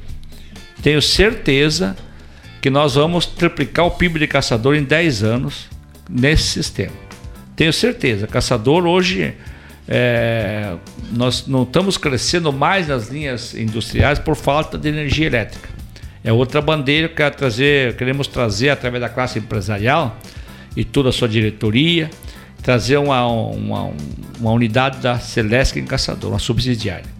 Porque nós temos que criar uma linha que vem de, acho que vai vir da Gabidão Batista para cá. Isso vai custar muito, mas em três anos tem que estar aí. Todas as empresas estão em franco desenvolvimento, necessitando de energia elétrica, própria cidade, para crescer. Porque tem uma base florestal bastante invejável e a parte agricultável também está crescendo muito. E a parte, e outras partes, nós temos tudo segmento, temos plástico, metal mecânico, fe- cobre, calçado, vestuário. Olha quanta coisa nós temos em caçador, né? É um grande polo E industrial. eu quero deixar um desafio, vocês jovens, não deixe de pensar, Luana, você Andriele, você Teilo, Guido, de criar, quem sabe vocês quatro, cinco criaram uma empresa no ramo de médico hospitalar.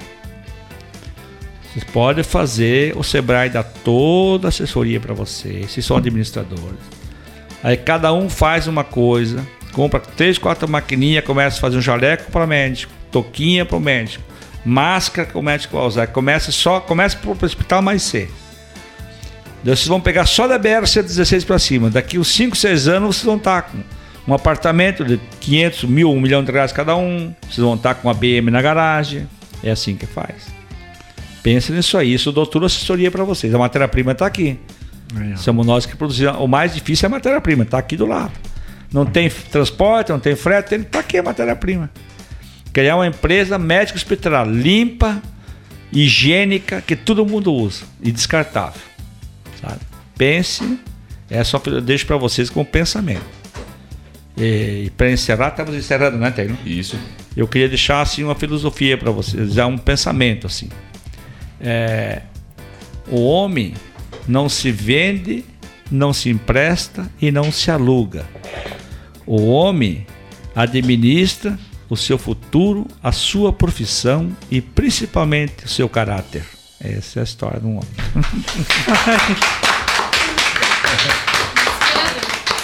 E continuando nesse, nessa sua palavra, nesse sua, seu lema que o senhor trouxe para nós, nós em todos os nossos podcasts a gente sempre pede para o nosso entrevistado, é, como o senhor é, estuda, é estudado, viajado e Tem uma quarta série bem feita. Exato. uma quinta série bem feita, uma quarta série. Ah, nós sempre pedimos dicas, tanto quanto livro e filme para na área, tanto empreendedorística quanto é, pessoal. Se puder fazer uma colocação de um livro e de um filme que o senhor, é, senhor gostaria de que as pessoas precisam ver ou ir É. ler. Eu, eu livro, uh, filme eu tenho dois. O que eu mais eu classifico é o Poderoso Chefão. Malho Branco. Oh. É, esse é um filme que eu- tanto é que o cara escreveu meu livro no hotel dele nas ilhas nas Polinásias Polinésias Francesas. Ele construiu o hotel lá. E o Titanic são dois livros que uma, tem uma história. Não gosto de não gosto de filme de bang bang, de matar. Eu acho que são acho- esse Poderoso Chefão tá bem com mais ou menos como a minha um pouco de mim. E livros tem tantos, né? Tem aquele pai é, Pai rico, pai pobre. é, Pai Rico, Pai Pobre, é um livro muito bacana, mas o melhor livro que eu já li, eu li muitos livros. Tem, um- eu li três livros por ano. Tem um livro Como você chega aos 60 anos economizando 40 milhões de dólares. E tem o livro do Segredo. Esse livro do Segredo são três volumes. Esse, esse eu indicaria que vocês não deixassem de ler esse livro. Desculpa, esse pode li- repetir? É, o, o Segredo. O Segredo. Esse é um livro que é o seguinte. Tudo Não, que... não, não, desculpa interromper, mas saiu um filme também, acho que do Sim, Segredo. tem o né? filme do É. Segredo. Isso. É. Isso, também. Por quê? Porque ele é, é é a mente. Ele trabalha a mente da pessoa. Ele é a mente é positiva. O segredo mentaliza. Você mentaliza. Eu vou criar uma empresa de médico hospitalar. Pronto. Você mentalizou, fechou o olho, falou, TV vai fazer. Você mentalizou. E é bem certinho. Por exemplo, eu queria, eu vou comprar um avião um dia. É, turma, como é que você não compra um avião? Tá, tá. Calma, vai chegar a hora. Comprei o avião. Tá ali o avião agora. Uma hora que você quiser dar uma volta, vamos dar uma volta. Por que não? Foi um prazer. Não é verdade? Só pra dizer que tá gravado isso aqui. Não tem problema. não. Vocês querem a hora pra- Assim, ó, da- nós vamos ter uma GO em Brusque. Vocês vão pra, vão pra Curitiba ou pra Porto Alegre? Por que não? Então, eu tô indo pra lá, convido vocês, vão junto. Qual é? Eu levei, levei a minha irmã e meu cunhado esse fim de semana pra Curitiba. Ela nunca tinha dado avião com a minha irmã. Ficou feliz, coitado. olha só. Né? Então, é mentalizar o segredo. E tem tantos, tem aí, é, livro de psicologia, administração, tem aquela também é, do economista é, Marlo Da- Dalto, que é Você deve investir em empresas em crescimento. Tem um livro aí, muito bacana. Eu já li esse livro, um grosso assim. Você nunca deve investir em empresa meia boca, empresa em crescimento, não importa o tamanho. Pode ser começar pequenininha, mas em crescimento. Você vai investir e você tem um retorno fantástico, porque ela está em crescimento. Por exemplo, o Grupo Sul Brasil, vou fazer um pouquinho de propaganda aqui. Ela não é vendida, ela é comprada. Nós vendemos o produto, nós não, não corremos para vender nosso produto, ele é comprado. Então a empresa é comprada. Por quê? Porque ela tem uma logística fantástica, ela tem uma administração fantástica, tem um planejamento fantástico. Não deixa o cliente na mão. Não deixa, paga primeiro o fornecedor para depois atender o cliente. Olha só. O fornecedor é o, é o maior patrimônio de uma empresa, é um fornecedor bom. Fornecedor você tem um ou dois, cliente você tem um milhão. Pode ver. Porque você divide aquele produto que você pegou para fazer por vários clientes. E fornecedor só tem um ou dois. Se você brigar com ele, pagar a marinha, ele não vai te fornecer. Cortou, cortou, cortou o umbilical, morreu a empresa. Mordeu o funcionamento. É, é isso aí. Então essa é muito interessante. Eu sempre digo nas minhas palestras, cuide do fornecedor. O fornecedor vem me, me visitar, faço jantar para ele, canto para ele, não, não, canto em italiano. É, canto pra ele em italiano, toco violão. Ele sai lá, mas que cara mais bacana, dou mel pra ele levar. Daí lá no final, poxa, eu tô aqui, no, eu tenho que reduzir uns 3, 4% para mim entrar mais no mercado. Você conseguiria? Pô, aquele doutor Gomes me tratou bem, pode fazer para ele. Não é assim?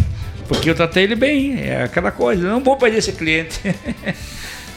então são coisas assim na vida que parece pequenininha, mas tem uma importância fantástica. E que é vai o... fazer todo sentido lá na frente. É, é o atendimento. Você tem que atender bem as pessoas. Não importa se é fornecedor ou cliente. Ah, só o cliente. O cliente é a razão de tudo. Uh -uh, não é sempre o cliente te quebra. Um negociado errado que você faz com o cliente, ele te bota nos. É, você pega uma RJ, pronto, te quebrou. Pode ter quebrado a tua empresa. Vem lá bonitinho, faz uma compra grande e depois não te paga. Então, não é tudo como o cliente quer, não. Você tem que fazer um. O mundo é assim. Os produtos do mundo, todos se qualificou não se fala mais em qualidade.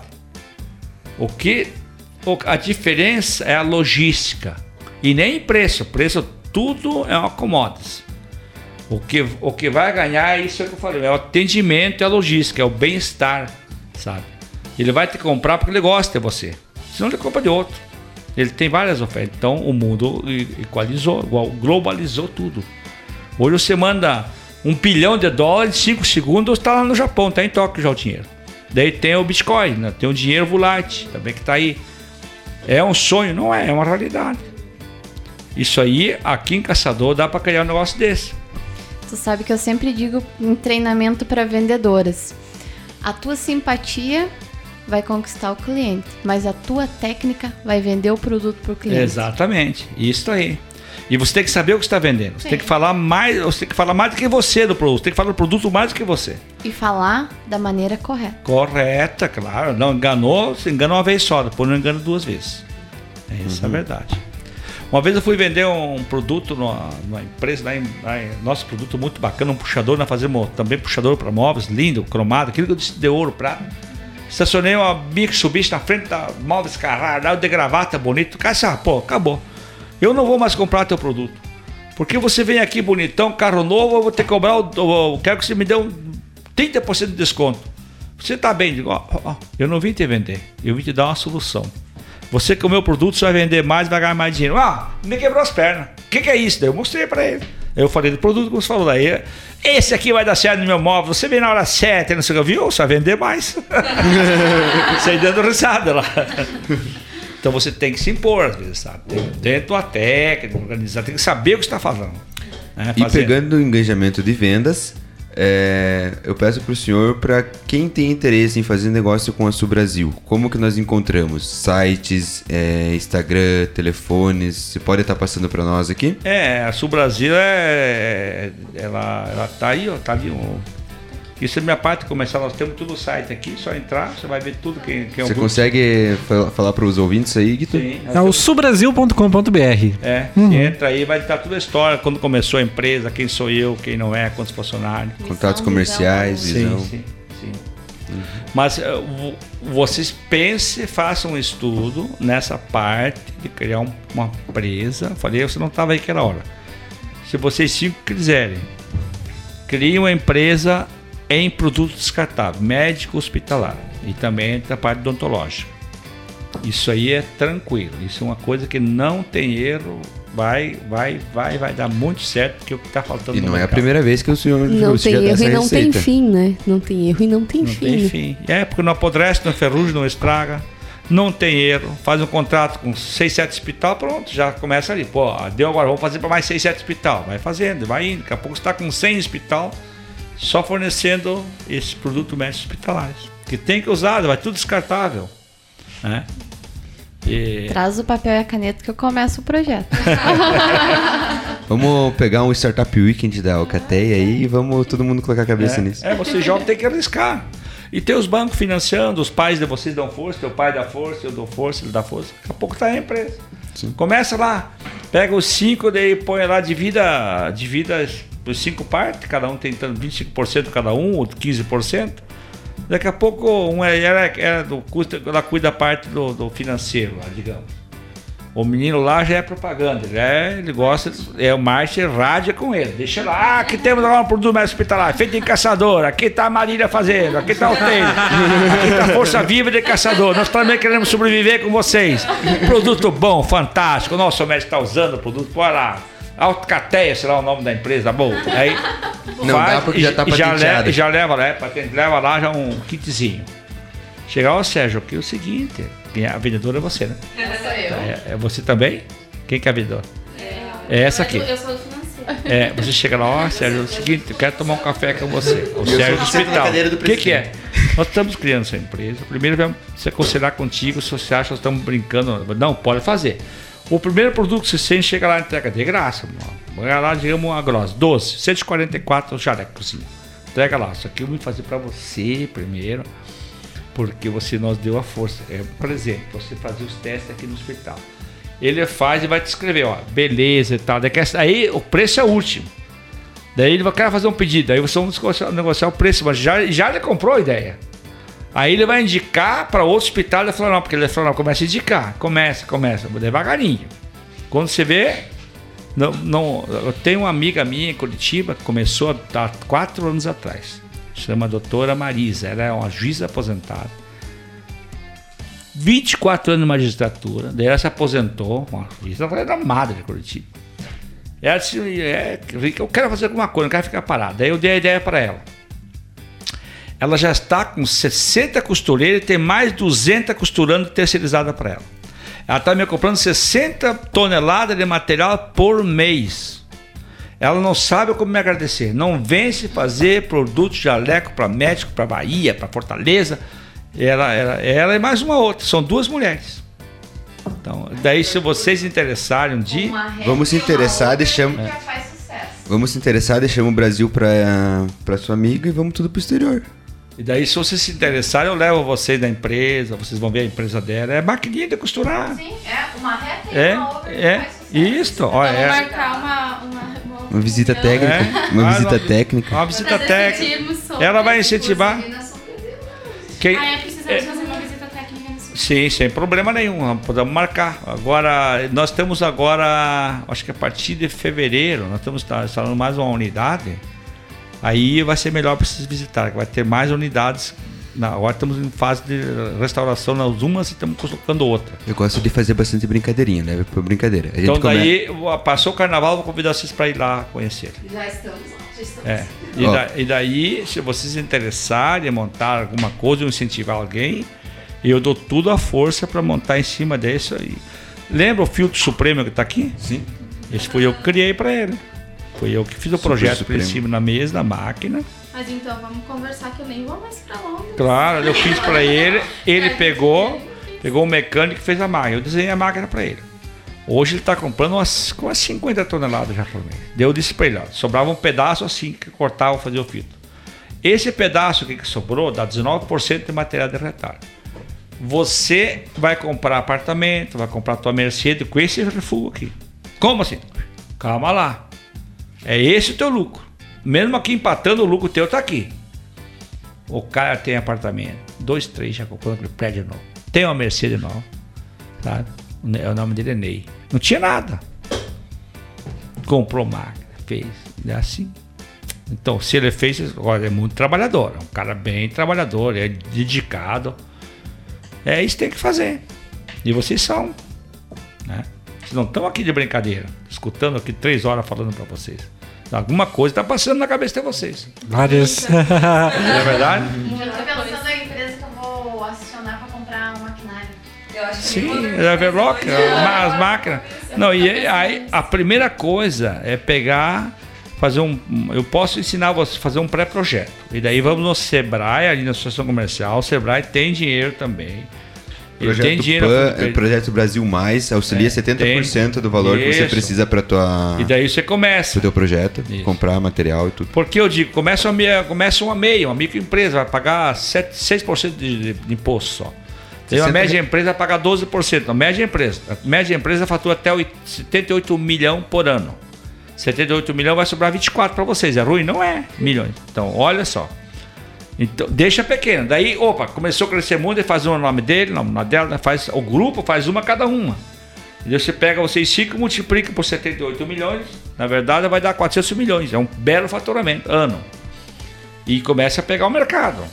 E vai indo. Começa com uma primeira pequena, depois vai uma outra, vai uma outra. Não fazer tudo num grupo Nem só. adianta fazer MEI, porque no primeiro mês a gente já ultrapassa não, o não dá, faturamento. não dá, meio não dá. Tem É? que ser tudo. É, teu pai é contador, sabe? Ele te orienta já. Você vai cuidar disso aí, ó.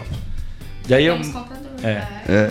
E daí aquele material que você refuga lá, que vai ser pedacinho, eu pego de volta esse material, como eu faço com ele, e eu pego 100 kg do material que vocês vão entregar lá. Aí, esse 100 kg eu dou 30 kg de material bom. Esses 30 kg de material bom vão fazer aventais bom. Então é o lucro é ali. É ali que você vai ganhar dinheiro. Então você vai dobrar teu lucro. E eu também tenho, porque esse material que eu pego aqui, eu faço outra coisa lá na empresa. Então todo mundo ganha. Quando eu penso só eu ganhar, não vou bem. Vocês têm que ganhar no grupo. Todo mundo ganha, todo mundo ganha, todo mundo ganha. Sulbrasil.com.br também você pode ligar para mais informações 3561 1503. Gilvelci, muito obrigado por esse bate-papo, por essa troca de experiência. Pra gente aqui foi maravilhoso poder absorver tudo que você pôde passar para nós aqui. Obrigado mesmo. Agradecemos muito a sua presença e toda a sua disponibilidade e, e abertura aqui que você teve conosco, Juveci. E eu que agradeço vocês de coração. Eu fico muito feliz de estar aqui na noite de hoje. Para mim isso aqui é um isso aqui para mim é um grau de energia, satisfação que eu consigo expressar ah, um pouco das, das minhas jornadas no mundo para vocês.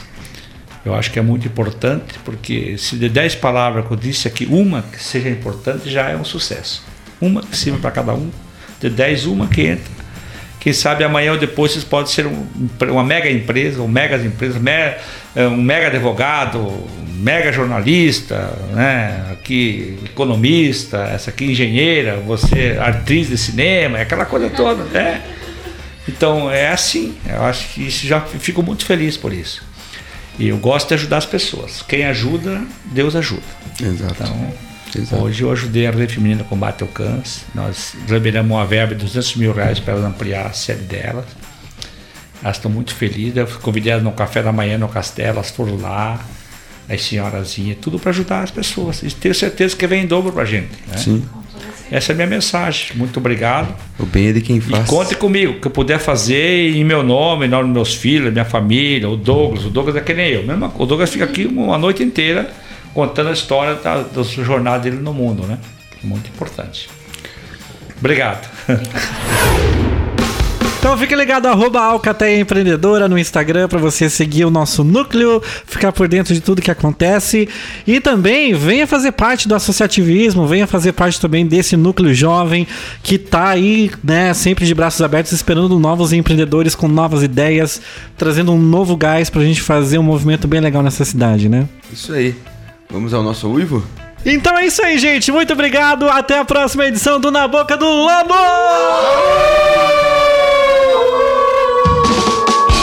Na Boca do Lobo. Uma produção do Núcleo de Jovens Empreendedores de Caçador, Santa Catarina.